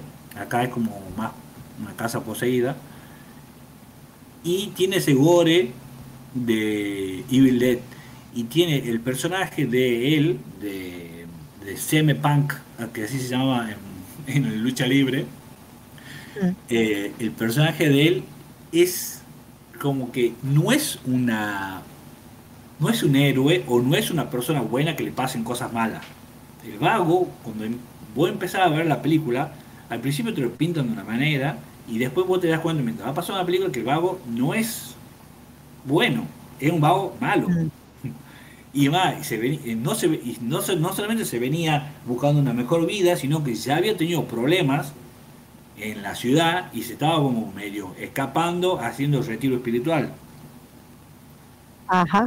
Entonces vago no era un, un héroe y no era una buena persona a que le pasan cosas malas. Vago era malo y cuando se encontró con gente mala ahí, bueno, era ver quién es más malo. ¿Soy yo o, lo, Sí. o, la, o la gente poseída que me aparecía acá? Entonces tiene ese, esos dos condimentos que me pareció súper divertido. O sea, no es una película brillante, ni, ni más ni menos, pero. Y tampoco es una película que me cuenta nada, ni renovó el género para nada. Pero una película que para ser el año 2019 y hace rato y no ser. y salirse del esquema de la figura buena que le pasan cosas malas, o del héroe, o, la reivindicación, o, o la construcción, porque siempre muchas veces pasamos de alguien que que no es capaz de matar una mosca y al final termina matándola todo porque, bueno, por el estilo de supervivencia, por un montón de cosas. Bueno, acá no, acá no, el vago es, vos te das cuenta que el vago es malo. Y bueno, o sea, soy malo, es como que alguien malo entra en una casa y dice, bueno, vos sos malo, sí, yo soy más malo que vos. Eh, está bueno, está buena la película, eh, me, me entretuvo muchísimo, me, me- me divertí muchísimo. Eh, no trabaja nadie conocido, o sea, como para decirle quién más puede trabajar. No, vi un par de fotogramas, tiene imágenes potentes, te digo, ¿eh? Sí, sí, sí, sí, sí. no, media heavy ahí. Eh, Maldición en el tercer piso está traducida y eh, ahora por lo que estuve viendo un poco, porque quería ver, eh, el mismo director, eh, Travis Stevens, hizo, tiene una nueva película, así que ahora la voy a, Bueno, ya la tengo agendada, que se llama Jacob, Jacob Wife, y encima trabaja el mismo el mismo actor, trabaja, el, trabaja el mismo actor, a ver, trabaja el mismo actor, sí, trabaja Sam Punk, Sam Punk. mira, Eh, hay otros actores también, pero bueno. Y esta película nueva también es de terror y es del 2021, súper nueva. Así que vamos a ver, se llama Jacob White. Si, si la veo, después la comento. Bien, Dale. bien. Eh, yo, tenía, bueno, yo tenía una más. eh, Sí. Que vi esta, sí, esta semana. Bueno, no, perdón. No esta semana, la semana pasada. Por eh, el otro podcast de cine que veo que la vieron ahí. Que es um, Cure de Kiyoshi Kurosawa. Ah, la tenía guardada también desde hace tiempo. Y de este director. disculpa, discul- discul- disculpame, ¿cómo se llama? ¿Cure? Cure, sí. De Kiyoshi Kurosawa. De este director yo había visto, la creo que debe ser su película más conocida, que es eh, Cairo o Pulse. Aunque acá Ah. parece que esta, esta otra Cure es más conocida que esa. Y bueno, ya con eso tenía más o menos un perfil de qué tipo de películas hace.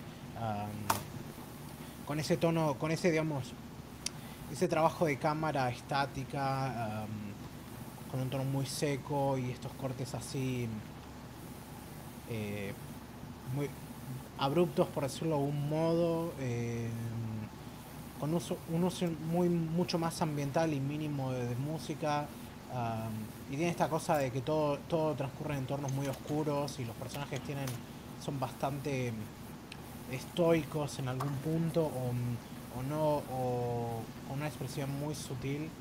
Y en este caso es como mm, un una historia un policial que tenés un detective así de la policía metropolitana de Tokio investigando un caso de gente que, que es asesinada y que queda con una X enorme, eh, digamos, eh, cortada así en el pecho. Y mm, el tema con estos casos es que el, vamos, el victimario es encontrado con las víctimas, pero siempre que se los interroga dicen no recordar el crimen ni por qué lo cometieron. Así Ah. que se pone a trabajar con el detective Takabe, con un psicólogo, para mm, tratar de establecer la conexión y en eso justamente se encuentran con un personaje bastante particular. Y la verdad que es muy buena. No puedo decir más porque mm, spoilería sería mucho spoiler. Y es difícil de describir a primeras si no está familiarizado por un lado con el estilo del director, ah, de por sí no tiene relación con Akira Kurosawa. Kurosawa es un apellido medio común. Creo que mm, la consideran así como parte de la, de la camada esta del renacimiento, así del horror oriental de fines de los 90, o por lo menos así de, la, de la movida japonesa en particular. Eh, el tema es ese, no sé, no sé cómo hablar exactamente de la película sin mencionar nada. Es un poco de todo lo que ya dije. Si viste alguna película de este tipo, o si ya viste Cairo de antemano, ya te vas a dar una idea. Yo mm, lo escribí acá, bueno, no lo escribí de esta manera en, en Letterboxd, pero si tuviera que ser en pocas palabras, es tipo, es lo más Junji Ito que Junji Ito nunca escribió si algún día eh, si, si algún día algún director serio quisiese agarrar alguna de su- alguna de sus historias cortas y adaptarlas a, a una película si no es este director este estilo es el que le encajaría eh, casi perfecto para mí y lamentablemente eh, ninguna adaptación hasta ahora se acerca se acerca a eso y No, la verdad que me, me gustó muchísimo, está muy buena. Se beneficiaría probablemente de una de un segundo visionado. Y no, por ahora no tengo mucho más para agregarle. Eh, Tommy, Sí. Ya la anoto a Cure porque me, la estoy viendo acá en IMDB. Me parece absolutamente súper interesante. Súper interesante. Y mirá lo que son las cosas. Mirá lo que son las cosas. Veo qué más había hecho este director, me pongo a ver. Yo vi Cairo. Cairo, si me acuerdo, eh, me encantó Cairo. La vi hace 20 años, ¿no? no la tengo muy fresca, pero la vi justamente en la época donde veía de todo, de cine asiático, lo que encontraba. Pero viendo un poco más su filmografía, me encuentro lo que para mí es una de las mejores, de las mejores, de las mejores películas de suspenso, barra terror, barra... No sé cómo te lo puedo describir. Una película que me generó tantas cosas que la terminé viendo, te juro, de parado a la película, la última parte. Eh, la película es Creepy, Ah, sí, la que sacó hace unos años. Ah. Sí, la de 2016. sí. Chicos, lo que me hiciste acordar, Tommy, lo que me hiciste acordar. Qué película, pero es brillante, chicos. Es Sí. No, la No, verdad no, que no, no. habiendo visto solo dos películas de este tipo, es muy, No. muy bueno y es increíble No. que sea tan poco conocido. Eh, eh, chicos, Creepy es un- una familia, un tipo que se muda a la par de una familia tipo japonesa. Y el tipo este que se muda, lo que hace, Oh. lo que hace, o sea, la manipulación, las mentiras, el engaño, la psicopateada, eh, chicos, tienen que verla. O sea, Mira, si no la ven, la pongo para la, como Sí. próxima para. Tengo- chicos, no Sí. saben lo que es la película esa creepy. Y como dice Tommy, este director, al- si Tommy me dice que esta Cure es tan buena, y yo ya vi Creepy y ya vi Cairo, y también son excelentes las dos, de Cairo no me acuerdo tanto, pero lo que es Creepy, y aparte, ellos eh, eh, tiene, eh, el director este es- tiene Tokyo Sonata. Ah, sí, también. ah, qué bueno. Esa no la vi. Tiene Tokyo Sonata que ganó el Gran Premio de Cannes, el Gran Premio Jurado de Cannes, la mejor película. Ganó, 2008. eh, sí, ganó Cannes, estaba, eh, estaba nominado como una de las mejores películas del año por O sea, ganó, del el- Cinema. ganó la Palma de Oro. Sí. O sea, es... eh, ah, mira, ganó Mar del Plata también mejor director. Mira, se me escapó eso. Sí. En el, Y domi- en el según- 2008. Según acá, mm, Letterboxd está en Movie Argentina, así que quien tenga lo puede ver por ahí. Eh. Tokio- estamos hablando de Tokyo Sonata para la gente. Sí. Pero, como le digo, y, y hay una película ahí que, que la tengo que ver bien, que se llama Retribución, de él también, que creo que la vi también. Tengo que ver, eh, eh, verlo un poquito, pero yo creo que la vi también. Sí, estas que mencionamos Pero- están, son como las más conocidas del tipo. Sí, eh, así que Tommy, de una, de una que... Hoy estoy viendo próxima- todo. Ya me voy que- agendando esto para explorar a este director. Para la próxima veo Curie y te comento, eh, eh, porque no la tenía esta y me hiciste acordar lo de Creepy. Ahora ya, ya me pongo a recomendar Creepy a todo el mundo porque me, me hiciste acordar de Creepy que Creepy no, no, no, no puede. Chicos, o sea, había un momento que ya tenía, estaba la ansiedad que te genera Creepy, eh, los niveles de, de, de- de- de- que necesito entrar a la pantalla, necesito entrar a la película. O sea, ¿viste cuando decís, por favor, necesito, necesito entrar a la película y hacer algo porque es, pero mm, no de malo, sino era la desesperación que te genera, cómo juega con vos el director y la escena, cómo están contada, no, no se puede creer. Y aparte tiene un nivel de violencia tan justo, tan justo, porque no es constantemente violenta la película. Tiene un nivel de violencia tan delicado que no, no, no se puede creer. Y tiene un final, tiene, eh, tiene el final, o sea, es el final para una, para una película. Me revendiste la película, la, más vale que, lo- vean- que la voy a ver. vean- Creepy porque es. Yo voy a ver ahora Cure para la próxima, voy a ver Cure, así le comento a Tommy. Y de paso con, con este director que es- parece que no tiene películas malas hasta ahora. Bueno, eh, bien Tommy, bien, bien, bien por hacerme acordar de eso. Sí, así que ahora voy a. Ya la pongo ahí en mi watchlist de Letterboxd. Eh, bueno, ¿quieren que pasemos a, a- al plato principal? Sí. Por supuesto. Pasemos al plato principal, por favor. Bueno, eh, como yo la elegí, voy a hacer una pequeña una pequeña introducción. O sea, yo pensaba que Fausto había sido una película difícil para ver. Ahora te digo después. Yo pensaba que Fausto era la película más difícil que había visto en mi vida cinéfila. ¿Esa? ¿En serio? Y sí, porque, a ver, no es por ser, no por pecar de agrandado, pero uno al, al ver tanto cine, al ver tantas películas, al ver tantas series, al leer tanto sobre teoría del cine y hacer tantos cursos y hacer tantas cosas, uno tiene como cierto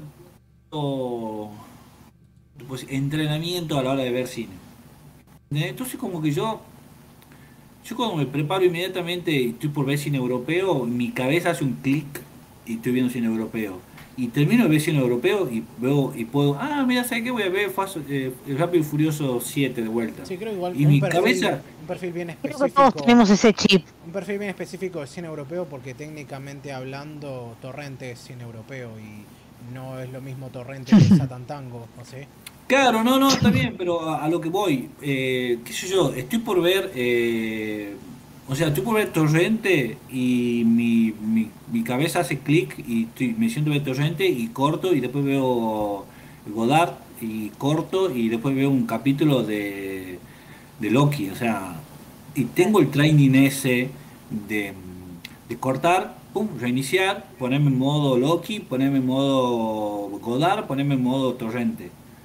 Eh, y, yo hablo con mis amigos que son cinéfilos y me dicen, eh, no veo películas, eh, o sea, no veo Fast and the Fury porque son unos taros mentales la gente que ve Fast and the Fury, o sea, a ese nivel, ¿entendés? Yo veo Godard en blanco y negro porque eso es más intelectual que Rápido y Furioso, o no veo películas de Marvel porque, nada, bueno, vos sabés Tommy que hay toda esa gente, o vos también, Euge, realmente en nuestro mundo nos estamos encontrando todo, todo el tiempo con eso, porque cuando hablo con gente que supuestamente es cinéfila y vos decís que ves Rápido y Furioso, te dicen, ¿cómo ves Rápido y Furioso?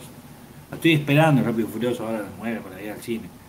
¿entendés? Y no me importa si viajan al espacio, espero, mi, mi sueño es que hagan la 10 en el espacio, mira, o sea, todos dicen, la hacen como un meme que la 10 va a ser en el espacio, mira, mi sueño que sea en el espacio la 10, o sea, sería mi sueño cumplido. Entonces, pero bueno, yo a esta altura, como les digo, uno tiene un training y por ahí ve películas eh, difíciles, pero no difícil en el sentido de que te puede hacer un golpe bajo, porque qué sé yo, capaz que justo se trata sobre... El otro día estábamos viendo eh, Vigilante, una película de Netflix con que es sobre violencia de género, todo eso, y yo estaba viéndolo con, con mi pareja, y mi pareja trabaja en violencia de género, entonces llegó un momento y he dicho, no puedo ver esto porque esto, o sea, hoy tuve dos casos de igual que esto. O sea, entonces me dice, no puedo venir a mi casa a ponerme una película y que sea la película igual que el caso que yo atendí esta mañana en, en consultorio. ¿Entendés? Entonces la quiebra la, la trama de la película y tiene que dejar de ver la película. Entonces, no tengo tramas que me puedan hacer quebrar, eh, que me puede, o sea, lo- sí me puedo emocionar, pero quebrar al- a los puntos de no puedo seguir viendo porque se trata sobre la muerte de un hermano y a mí se me muerto un hermano, cosas así, o sea, no tengo hermanos, pero como por decir un ejemplo, no tengo. Entonces, cuando me refiero a películas difícil, me refiero a, a que el lenguaje cinematográfico sea difícil de yo poder eh, traducirlo en mi cabeza. ¿Entendés? Con toda la cinematografía que tengo y con todo el estudio que tengo, que sigo estudiando hasta el día de hoy, sigo leyendo, sigo estudiando y sigo leyendo sobre teoría cine. Pero cuando vi esta película, sí chicos, la paré tres veces porque mm, me, es como que me abrumaba. Me, me- me sentía la cámara en, la, la cámara en, en primer plano. En primerísimo en primer plano. Te juro que las cosas escatológicas ni me mueven, ¿no? O sea, porque tenía mucho, era muy escatológica. A pesar de que todo el escatológico de eso en blanco y negro se pierde un montón, ¿no? Porque si hubiera sido color hubiera sido Sí, otra cosa totalmente. voy a decir otra cosa, porque no sabe si es barro, o es, que lo- o es sangre, o es cualquier cosa. Entonces, bueno, para la gente, lo que la película que estamos hablando, porque me puesto a hablar de la película y no dije cuál es la película, es Hard to be a God, es una película rusa del año 2013, una película de ciencia ficción, eh, dura tres horas, ya voy a hablar de de ciencia ficción también, que es mm, algo aparte. Eh, es una película que dura tres horas. El director es Aleski eh, German, German. Herman, y está basado en una novela. Y la película duró 13 años en hacerla y él nunca la pudo ver eh, estrenada, se murió antes de estreno. La terminó su hijo y fue estrenada. La adaptación la hace él mismo. Eh, no puedo decir nada a nivel así nivel fotografía, cinematografía, no sé, el vestuario, todas esas cosas. No vi nada nunca así, o sea, es el nivel de grotesco, nunca lo vi tan bien representado eh, en el cine. O sea, ni, ni Herzog, como que cuando ve a Aguirre, El aire de Dios, o, o Fitzgeraldo, eh, por, por decirte dos cosas así que sean así muy, muy grotescas, o sea, que sean muy así, que creo que el aire de Dios es, es más llegando por ahí. Yo creo que la, representa, la representación, ah, la película, para terminar, la película eh, es una tierra, es un es, es otro planeta, no es el planeta Tierra, que como que estuvieran encallados en el Renacimiento, No, no en Renacimiento, Y sino previo al en el- Renacimiento, en la Edad Media. previo al Renacimiento. Sí, sí, sí. Sí, sí. En la Edad Media, exactamente. Eh, y bueno, y mandan una nave de la Tierra con científicos y, y bueno, y ahí se desarrolla la película. No se ve nada de eso, por supuesto, no se ve ni la nave, ni cuando llega, ni nada. Directamente pasamos a la trama principal. Y, y no sé cómo explicarle, o sea, la película me sorprende por cómo está filmada y su fotografía eh, es tan impresionista. Em, me encanta la cámara en primer plano, me encanta la cámara subjetiva porque había momentos que era subjetiva y había momentos que no. Porque había momentos que los personajes le hablaban a la cámara y había momentos que la cámara era la cámara. Y después era un momento era un personaje.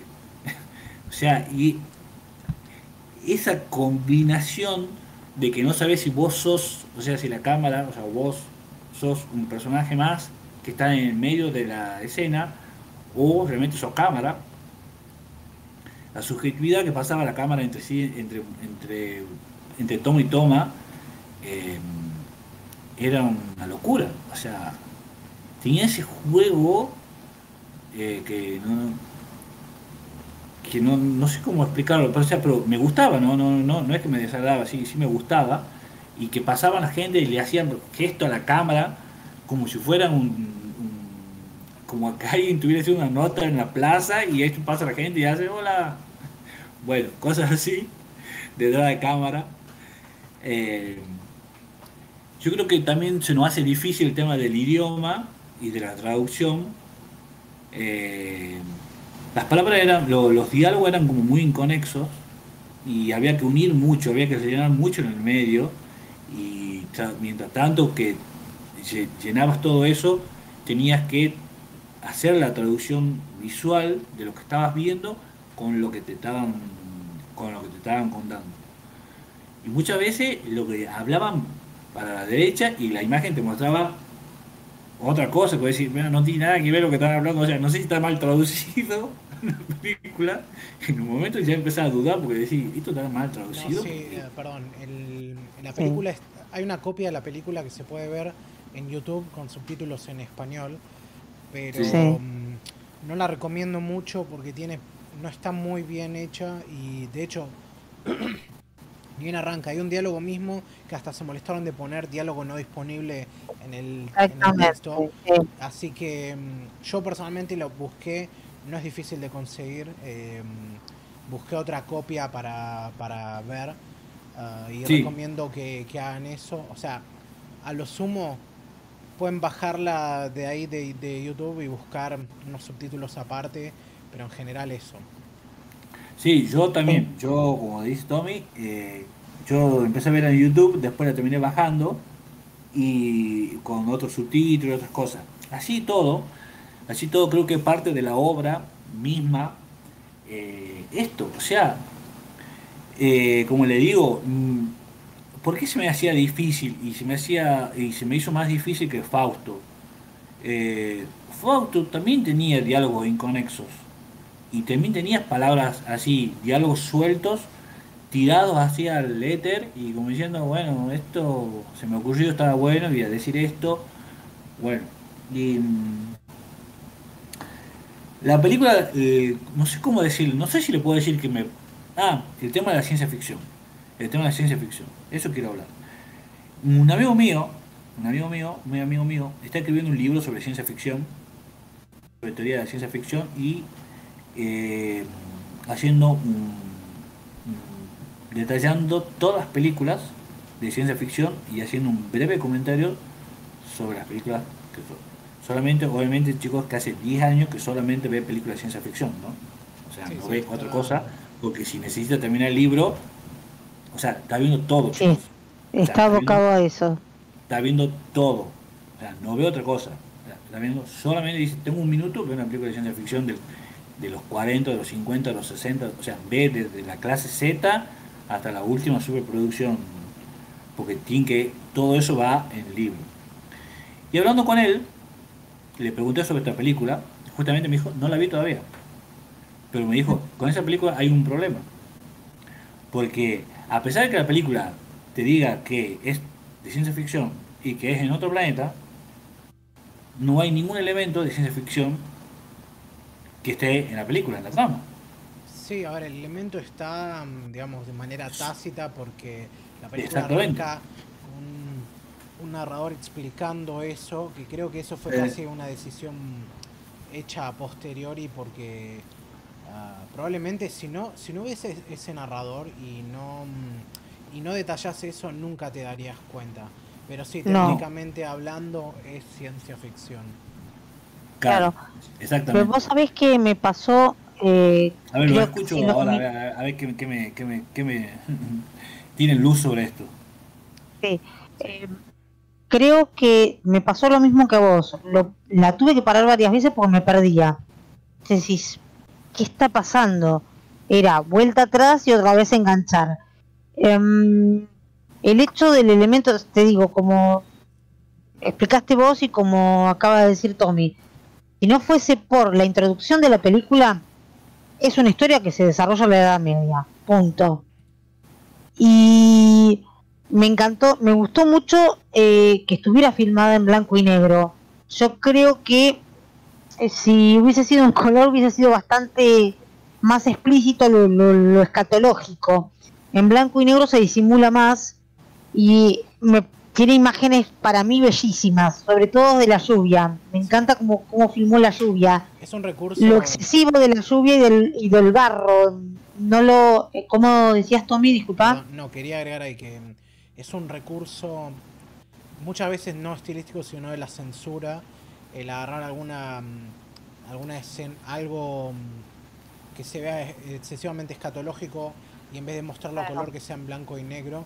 Um, Kill Bill hace esa referencia a esas viejas censuras a películas violentas cuando, mm, bueno, eh, cuando la novia pelea contra los 88, que la película se pone en blanco Sí. y negro, ah, justamente para Tenés suavizar razón, sí. el impacto que tiene, digamos, eh, El tema de la el tema sangre. de la sangre y en Sí. este caso se hace también justamente para suavizar el impacto de toda la iconografía asquerosa que hay por Sí. todo el- digamos toda la- todas las escenas de mierda, Eh, barro y, sí. y otras cosas así. Eh, Y de hecho es algo que se usa, por ejemplo, y va, que se usa, que, que el director de, de Human Centipede 2 se vio obligado a usar para que, eh, o había escuchado por ahí, para poder hacer y proyectar su película, porque, mm, digamos, justamente la cantidad de contenido grotesco era tal que la única manera de poder hacer la película era en blanco y negro. Claro. Em, eh, otra cosa que me pasó, me acordé muchísimo de Fausto. Estoy viendo cosas similares con respecto a lo grotesco, a las imágenes, a los, a las caracterizaciones, a, a lo, eh, a lo que era bueno escatológico y demás, pero es, yo digo, parecen hechas por el mismo director. Em, me daba, me daba esa sensación, hasta las caras, la- los la morfología de las personas, eh, eso me impresionó muchísimo. eh, y, tiene imágenes potentísimas, pero te digo, me costó seguirla, me costó ver eh, quebraban la, la, si pasaban la cuarta pared o no, si me hablaban a mí, si yo era parte de la película, y en un- esos cambios constantes me, me sacaron un poco de eje para seguir un circuito, para seguir en la misma sintonía de la película. Pero la- tiene imágenes que son bellísimas, más allá de lo escatológico y del blanco y negro, y cosas que, wow, te quedas viendo. Sí. Es una película difícil, es, si a mí me dijeras, eh, viste cuando decís, "Ah, contame de qué se trata, y decís, sí, decís lo del principio, pero después, ¿y ¿cómo termina? Claro. ¿Qué onda? Eh, es una imagen y gente que sigue caminando, que van con burros, caballos o lo que sea. Eh, es como si me dijeras, puse una cámara en la Edad Media, viajamos al pasado, sí. y es ese, y estamos viendo cómo comercian, cómo viven, y es nada más que, y es eso, no, no es otra cosa, no es, no tiene, no, no, no tiene un final, digo, uy, una historia que, que sea redonda, es, te llevé a la Edad Media, fíjate cómo vivía esta gente. Em, ¿Alguien vio ese, ese, esa leyenda urbana del metraje encontrado de la Edad Media y lo hizo película?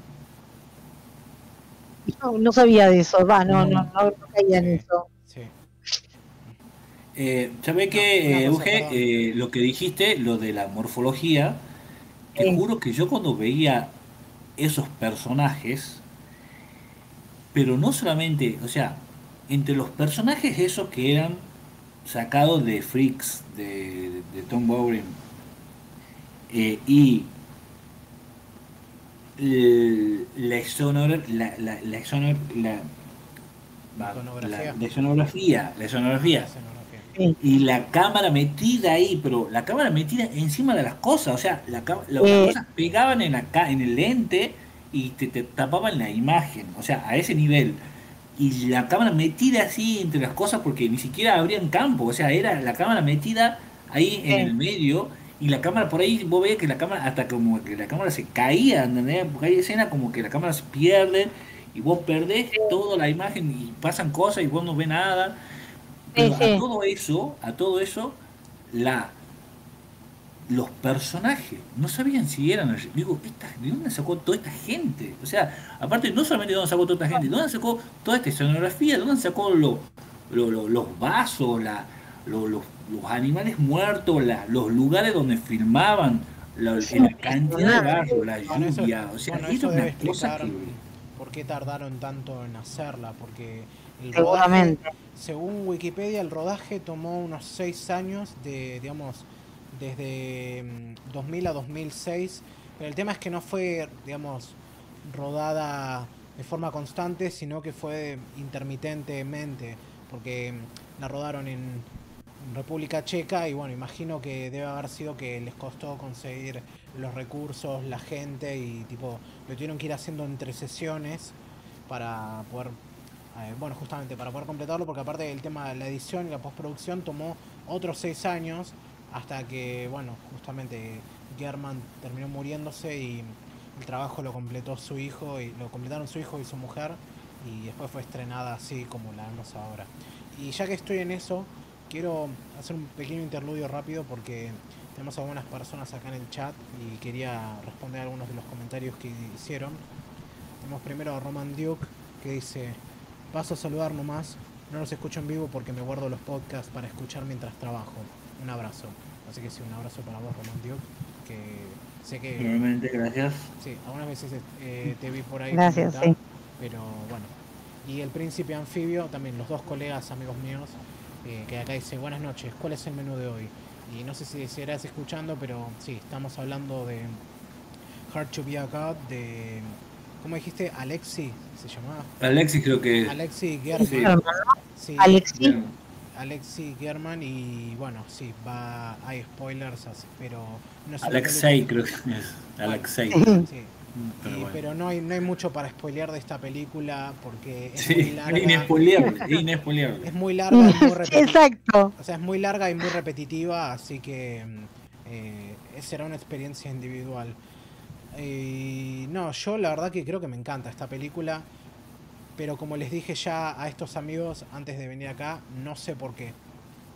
O sea, porque tiene todas en contra para mí.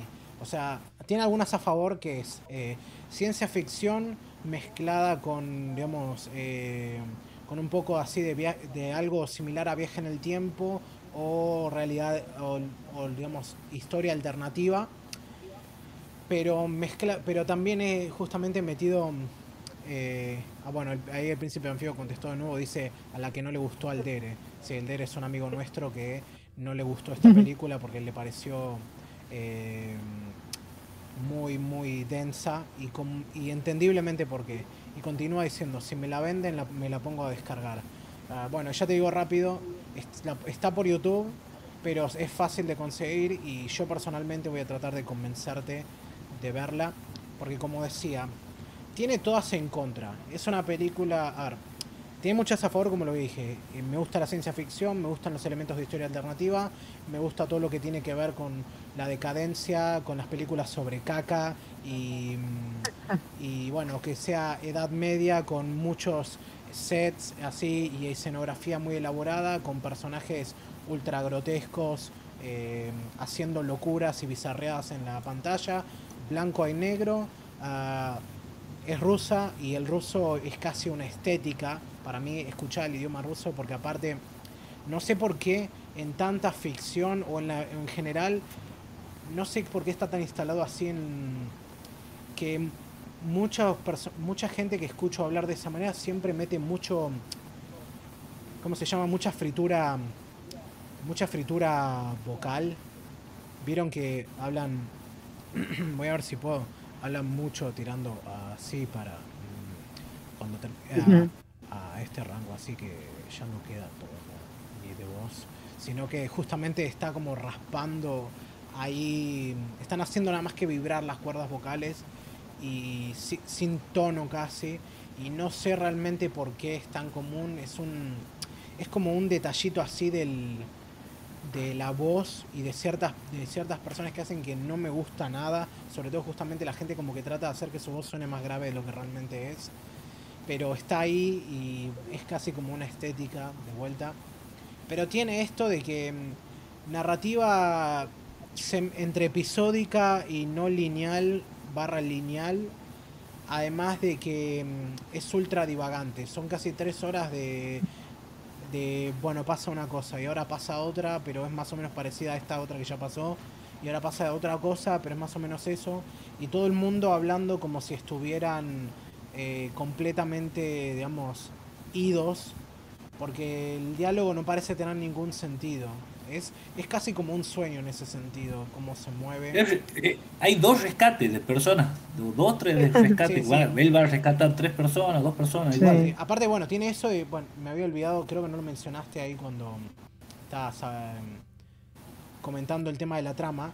Estos científicos tienen la obligación, así medio como efecto mariposa, de no intervenir de un modo que delate que son alienígenas y que aparte tienen tecnología futurista, sino que tienen que dejar eh, que la historia fluya sola y ellos dando empujoncitos, pero justamente con todos los problemas que trae y por eso dice que difícil es ser Dios, porque mm, tienen que mantener como esa distancia y tratan de darle forma o, o estabilizar una sociedad que realmente no tiene eh, digamos, compuesta por gente que no parece tener ninguna intención de ir para ese lado, porque justamente todos los intelectuales son perseguidos y asesinados y realmente no hay ni ton ni son respecto a por qué.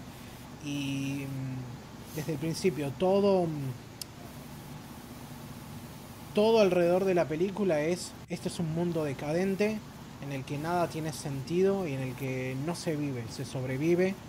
Además de que justamente es una pesadilla para cualquier eh, eh, germofóbico o hipocondríaco. Porque, mm, no sé, ve, me acuerdo, una de las cosas que anoté es bien al principio, un tipo agarra una moneda que uno de estos científicos tira a la bosta y se la lleva a la boca. Se la lleva a la boca ahí para morderla para asegurarse que sea metal de verdad. Y mm, eso, no hay ningún reparo. O sea, también tiene esto de que todos los personajes son horribles. Horribles en el sentido de que son todas, todo el mundo es feo en esta película. O sea, la persona más atractiva es el protagonista y ni siquiera es realmente atractivo en un sentido convencional. O sea, tenés gente sin dientes, con, digamos, malformaciones, eh, con justamente vestidos raros, tenés gente gorda, todo...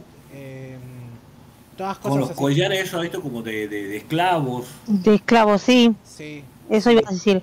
No sé si a ustedes les pasó, me dio en muchas escenas esa sensación de hacinamiento, de que ah, estaban todos hacinados, pegados. Entonces, en un momento de la película, yo digo, bueno, estoy mal de la cabeza, te daba la sensación de sentir los olores y, y, y el gusto de todo, ¿viste? Decís, uy, no, eh, me dio esa sensación. Viste que también tenía el tema, había un, par de tips que se repetían durante la película, que era, primero, que olfateaban todo. Sí. Esto, como animales. Así, agarraban así, y ah, bueno, yo estoy haciendo así para, como si la gente me, viera. Eh, pero olían todo, eran, era así, eh, esto tiene así, ah, aparecía alguien, lo olía en la cabeza, la ropa, ellos tiene olor, o, o hacían alguna referencia. Y después eh, probaban también las cosas. Eh, agarraban así, cortaban algo así de la cabeza, así, y se le llevaban a la boca, agarraban moscas del aire y se le llevaban a la boca.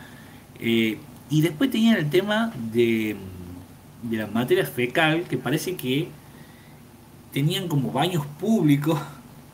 No, Son sí, una cosa- públicos. Es más, la primera escena, viste que hay un tipo que está sentado, o sea, haciendo la caca, pero con eh, la cola para afuera y abajo había gente. O sea, Ay, Dios, Es una de esas cosas que te, te- te hace recordar que tenés que agradecer todos los días que vivimos en un mundo con cloacas y con papel. Exacto. Porque, Y después, viste que hay una parte gente donde- cagando en la calle, básicamente. claro. Sí. Viste que había como unos, unos- unas casitas así que estaban así esperando así y entraba uno, salía el otro y después hay un momento que a uno de los de los que a uno de los intelectuales lo miden así para meterlo dentro del que primero miden que era un hoyo donde había un montón de, de- de caca que parece que era como un cagadero municipal ahí porque parece que iba ahí iban Sí. Si Y hasta lo una, destapan. una fosa de cólera.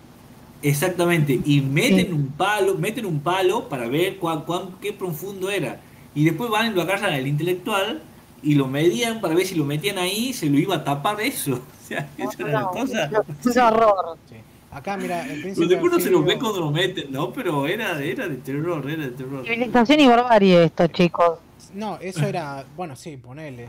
Acá el príncipe Civilización ah, por parte de los que venían los científicos y barbarie por lo otro. Sí. Acá el príncipe anfibio agrega, jaja, justamente, en el efecto mariposa, el padre del protagonista le dice al, eh, no puedes jugar a ser Dios, hijo. Y sí, es un, Sí, poco, tiene razón. es un poco eso también acá en este caso, pero, pero es mucho más, ¿cómo decirlo? Podrías interpretar que estos, estos científicos vienen con eso, con ese delirio de grandeza, de decir nosotros somos los salvadores blancos de esta sociedad alienígena que necesita ser puesta en el camino correcto. Pero realmente el protagonista, es lo que dije antes, está divagando. Es como que ya no tienen ni idea de qué es lo que hacen o por qué lo hacen. Viven bien rodeados de tanta miseria y tanta, ¿cómo decirlo? Tanta anarquía que, que es que justamente llega a ese punto de cuál, qué sentido tiene hacer esto. Por eso, Sí, por eso sí. justamente, una vez más, ahí viene el título de la película, qué difícil es ser Dios. Es como Tommy, yo creo que ha sido, bueno, y vos también, Oscar, creo que dijiste algo, que hay dos cosas. Si me preguntas si me gustó la película, tengo miedo de decir que me gustó mucho, porque sí me gustó mucho, y ser, y no, pero no quiero caer en el esnovismo de que, de que me, que me gustó, porque si me decís, bueno, contámela la película, narrámela la película, te juro que no sabría cómo narrarla y cómo explicarle y qué final darle tampoco, porque tiene, yo creo que tiene eso de que capaz que me gusta más por cómo está filmada que por por, por, por su idea de su o por su trama, pero la verdad sí me gusta la película, pero no quiero caer en, en- en- la fase del esnovismo. Si me Porque- agregar ahí, eh, creo que lo que más sufre esta película en ese sentido es que es un claro ejem- un claro caso de este problema dicotómico, que bueno, no sé qué tan grande o qué tan problema puede llamarse, que es el tema del estilo sobre la sustancia y todo ese debate, que mm, yo por un lado entiendo desde de dónde está planteado y lo puedo aceptar, pero yo personalmente soy más de que de la idea de que el estilo es la sustancia. Claro que acá, en este caso, cuando tenés una película de tres horas en la que sentís que no pasa nada por lo repetitiva y tediosa que es, deliberadamente aparte, te pone un poco en esa posición de que es como que mm, hay personas que probablemente van a interpretar que si vos decís que te gusta esto es porque probablemente estás intentando de manera muy forzada llamar la atención de decir miren qué buen gusto que tengo y ustedes no Sí. tienen digamos el cerebro lo suficientemente expandido como para entender esta obra de arte y bueno eso eso creo que tiene más que ver justamente con esta cultura del esnovismo que circula en todos los medios del arte, pero particularmente en la cinefilia que tiene que ver con justamente cómo ciertas estéticas o ciertas ideas se interpretan respecto a ciertas otras. Porque, bueno, lo que digo, no es lo mismo decir mi película favorita es Hard to Be a God que decir, no sé, mi película favorita es Shrek.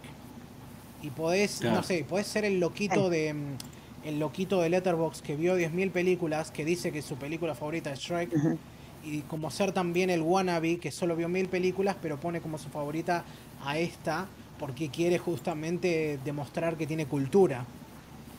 Y mm, para mí, el mejor de los casos, yo creo que la mejor manera de salir de eso es hacer la tuya, decir, mira, a mí me gusta Shrek y no le tengo que rendir cuentas a nadie. Estas son las razones por las que es mi película favorita. Y si no te gusta, bueno, peor por vos, mejor para mí. Y lo mismo si te gusta esta película o si te gustan películas aún más rebuscadas, si se quieren. Vos decís, mira, a mí me gusta por esto, esto y esto, no me creo más ni menos. Si tenés algún problema con eso, es eso, es problema tuyo. Y por eso es que, a pesar de que como dije antes, esta película tiene todas en contra para que no me guste, porque también no voy a decir que la vi y me divertí de principio a fin o estuve cautivado en las tres horas que duró, porque ni siquiera la vi en una pasada de tres horas. La, vi, vi una primera hora y después vi las siguientes dos horas por cuestiones de tiempo en esta semana. Ah. Pero aún así, eh, eso, creo que me cautivó lo suficiente como para decir me gustó y eventualmente la quiero ver de nuevo para sacarle otra lectura porque hay mucho que siento no pude procesar justamente por lo deliberado de lo tediosa que es. Y cuando digo tedioso también lo digo desde el lugar de...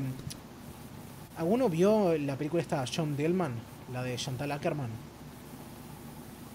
¿Cómo se llama la película? Eh, la de Chantal. Eh, tiene, tiene un nombre, el nombre completo está en francés y no lo puedo mencionar bien, pero es una película muy particular en cuanto que sí, justamente es em, una película algo así como de tres horas y media sobre el día a día de una ama de casa de Bruselas. Y, mm, ¿Cómo, cómo, eh, cómo la puedo, quién trabaja o cómo la puedo buscar? Uh, John, Dil John Dillman, eh, John J-E-A-W-N-E, Dillman, D-I-E-L-M-A-N. El nombre continúa, pero mm, eso, es una película, es la más famosa de su directora y su directora es como así reconocida como una de las grandes mujeres directoras de la historia y mm, creo que también circula ahí por como una gran película feminista o algo por el estilo. lo que tiene interesante, eh, entre otras cosas, es eso, que mm, es una película tediosa. Son tres horas y media de lo que parece ser nada. Pero el tema es ese, es, que no es nada a propósito, porque justamente es ese aburrimiento mortal lo que quieren transmitirte, quieren lo que busca es que te pongas en la piel de este personaje que está sufriendo este aburrimiento insoportable. Un poco como, como la perspectiva que creo que maneja en casi todas sus películas. ¿Cómo se llama la mujer esta? Eh, ay, no me, no me sale el nombre. La, la, Lucrecia Martel. Ah, Lucrecia Martel, sí. La Ciénaga se llama La Ciénaga justamente para mí porque es quiero esto es una película en la que te tenés que sentirte como si te estuvieras hundiendo en un pozo sin fondo, como es una ciénaga. Ahora, que es, eso la hace buena, mala, eso depende de cada uno. A mí personalmente no me gusta Lucrecia Martel, pero lo digo también desde la perspectiva de alguien que hace muchísimo que no ve sus películas cuando digo muchísimo me refiero a que las vi cuando tenía menos de 20 años y en ese momento era más idiota que ahora. Así que cualquier cosa justamente me parecía pretenciosa de esa manera. Y creo que hay un poquito de eso en esta película. Que tan bien manejado, de vuelta. Hay gente a la que respeto mucho su opinión, como mi amigo Dere, que no la soportó para nada, que le pareció justamente eh, no me acuerdo cómo lo dijo, pero más o menos de esa manera, digamos, insoportable. Y lo puedo entender perfectamente. una crítica popular de esta película en Letterboxd justamente habla de eso, de que es como para esa persona eh, German es como que quedó tan, no sé, enamorado de esta idea de presentar este mundo de esta manera que se olvidó de contar una historia entre medio Y francamente puedo ver su punto. Em, pero por eso no, me, no termino de cerrar una idea clara sobre la película. Yo creo que la experiencia que viví, aun a pesar de que no fue grata la mayor parte del tiempo, es como que me queda y hasta estéticamente es como una película que quisiera poder colgar en un cuadro y ponerla para que la gente se horrorice cada vez que viene a mi casa. es como, como, como, leer como leer porno en público. ¿Se entiende? Sí.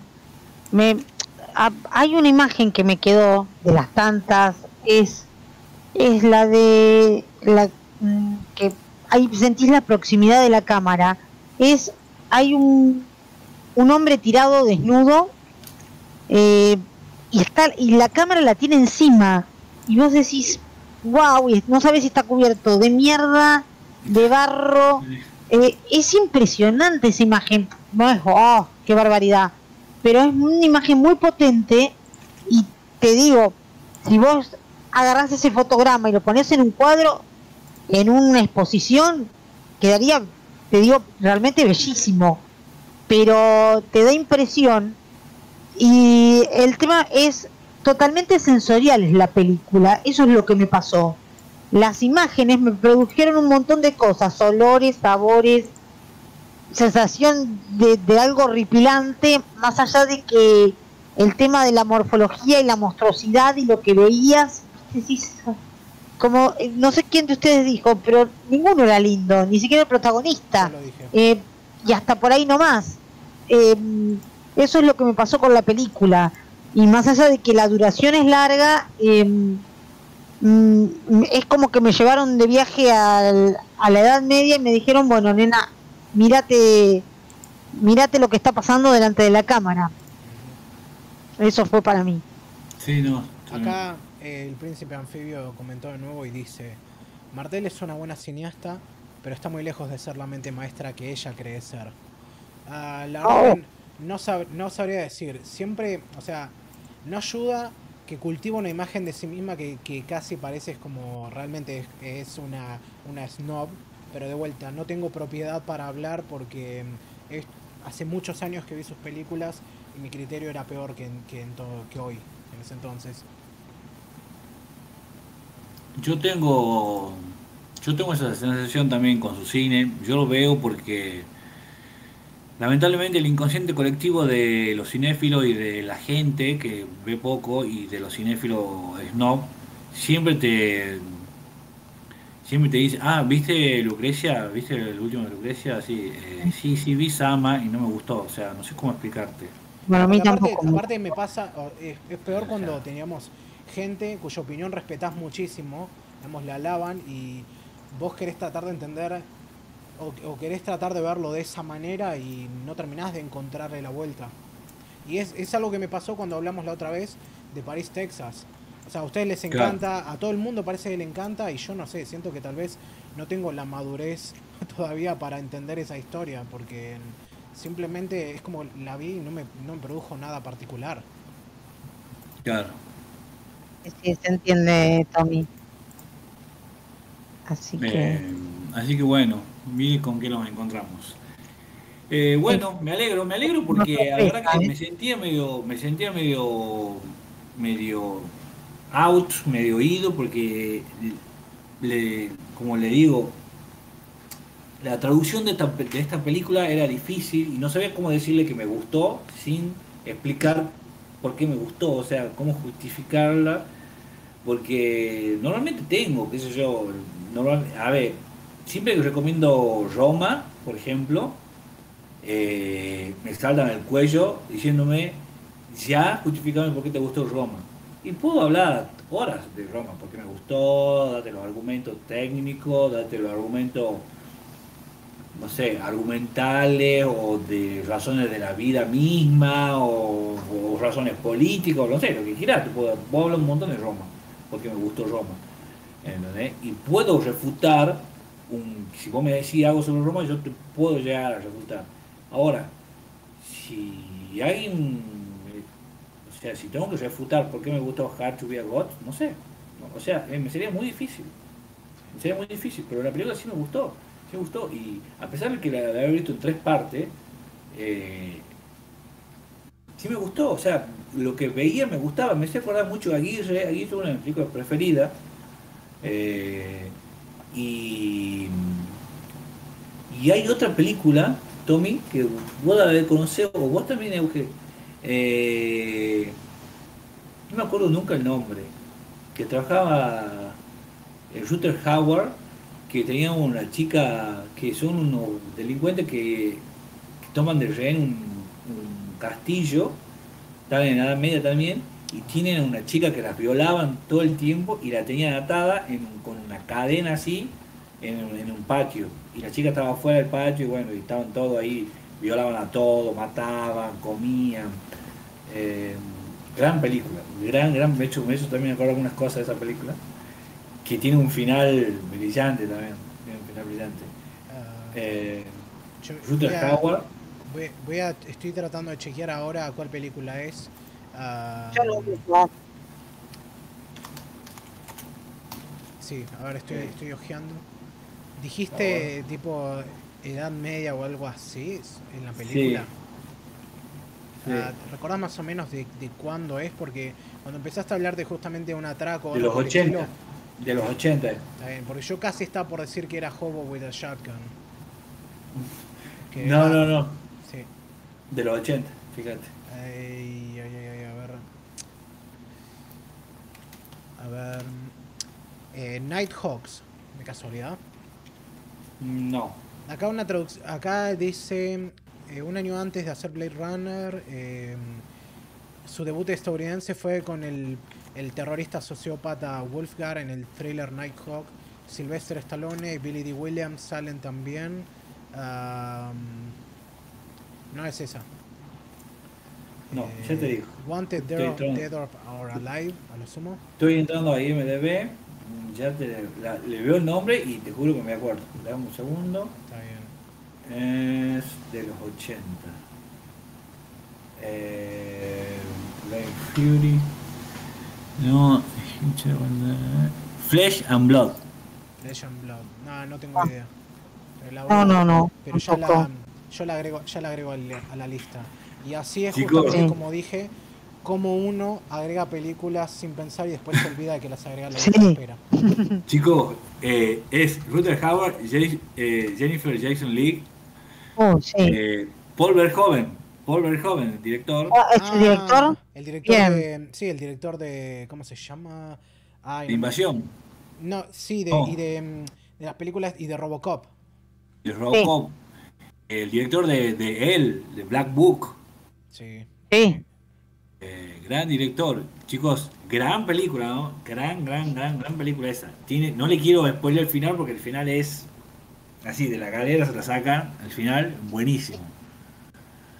Buenísimo. Bueno, también anotada para ver. Me hizo acordar mucho, eh, bueno, eh, como le digo, mi hijo me hizo acordar mucho a Aguirre, eh, me hizo acordar mucho a, a bueno, sobre todo Aguirre, Aguirre me, me hizo acordar muchísimo Aguirre. sí. Eh, bueno, bueno, eh, estamos terminando. eh, antes de, como siempre, cada uno de los chicos le toca el turno a Euge de elegir eh, una o dos películas para eh, que nos degustemos para el próximo encuentro. Bien, la que voy a elegir estaba entre, por ahí hay un par, eh, es una película de un director coreano, Edward Yang, em, de Terrorizers, los terroristas. Es, de- es del año 86. El director es, eh, ganó en Cannes en el 2000 por la película Gigi y después de esa película falleció. Tiene ocho películas en su haber y realmente es excelente el director. Una vez escribí sobre él, sobre su carrera y es, es una película impresionante. Sí, nada más un detalle, eh, Yang era, era taiwanés, no coreano. No, perdón, sí, tenés razón, Taiwán. Estoy cada vez peor. Y según Letterboxd, como siempre, su película está en Movie Argentina, así que mm, si, qui- si alguien quiere verla por ahí, la puede ver por ahí. Exactamente. Sí, así que bueno, Terrorizers de Edward Young para la próxima vez. Para la próxima. Bueno, Y en especial lo tenemos la otra. No, la pro- el 25. 15. eso, Todavía falta. Ah, bueno. Yo tengo. Sí, está bien. bien. No, pensé que Bueno. teníamos el especial ahora cerca. Por eso pregunto, no, chicos. no, no, todavía falta. Bien, bien. Eh, yo voy a tratar de, aparte de ver la película que dijo eh, que dijo Euge, voy a tratar de ver la película que me dijo Tommy, esa que, Cure. Cure, que estoy ya, ya, ya, ya me voy a buscar esa película. Ya me voy a buscar esa película. Bueno Sí, chicos, voy a tratar de ver. como siempre, vean, veamos cine, hablemos de cine y disfrutemos del cine. eh, Y lean sobre cine, que es lo más cine. lindo que hay. Sí. Hace mucho que no leo sobre cine, chicos, hace mucho que no leo sobre cine. Y gracias también Eh, a pero- los colegas de la logia stalkera que pasaron. No publicito nunca este podcast y esta vez lo hice, pero bueno, gracias también por escuchar, aunque no comenten, o sea, eso ya es más que suficiente. Sí, son muy Buenísimo, copados. Sí. Sí. Eh, bueno, este es el final de esta nueva tertulia cinematográfica y espero dentro de 15 días volver a encontrarnos con novedades, con ya seguramente los cines abiertos, seguramente voy a ir al cine el viernes a ver cualquier cosa que estrenen. Eh, y vamos a estar comentando acá novedades que vimos y la película de Terrorist, eh, Terrorizers de que dijo Euge. Hasta luego, chau Euge. Bueno, nos vemos, chau Emilio. Bye. Chau Chau, Tommy. Tommy.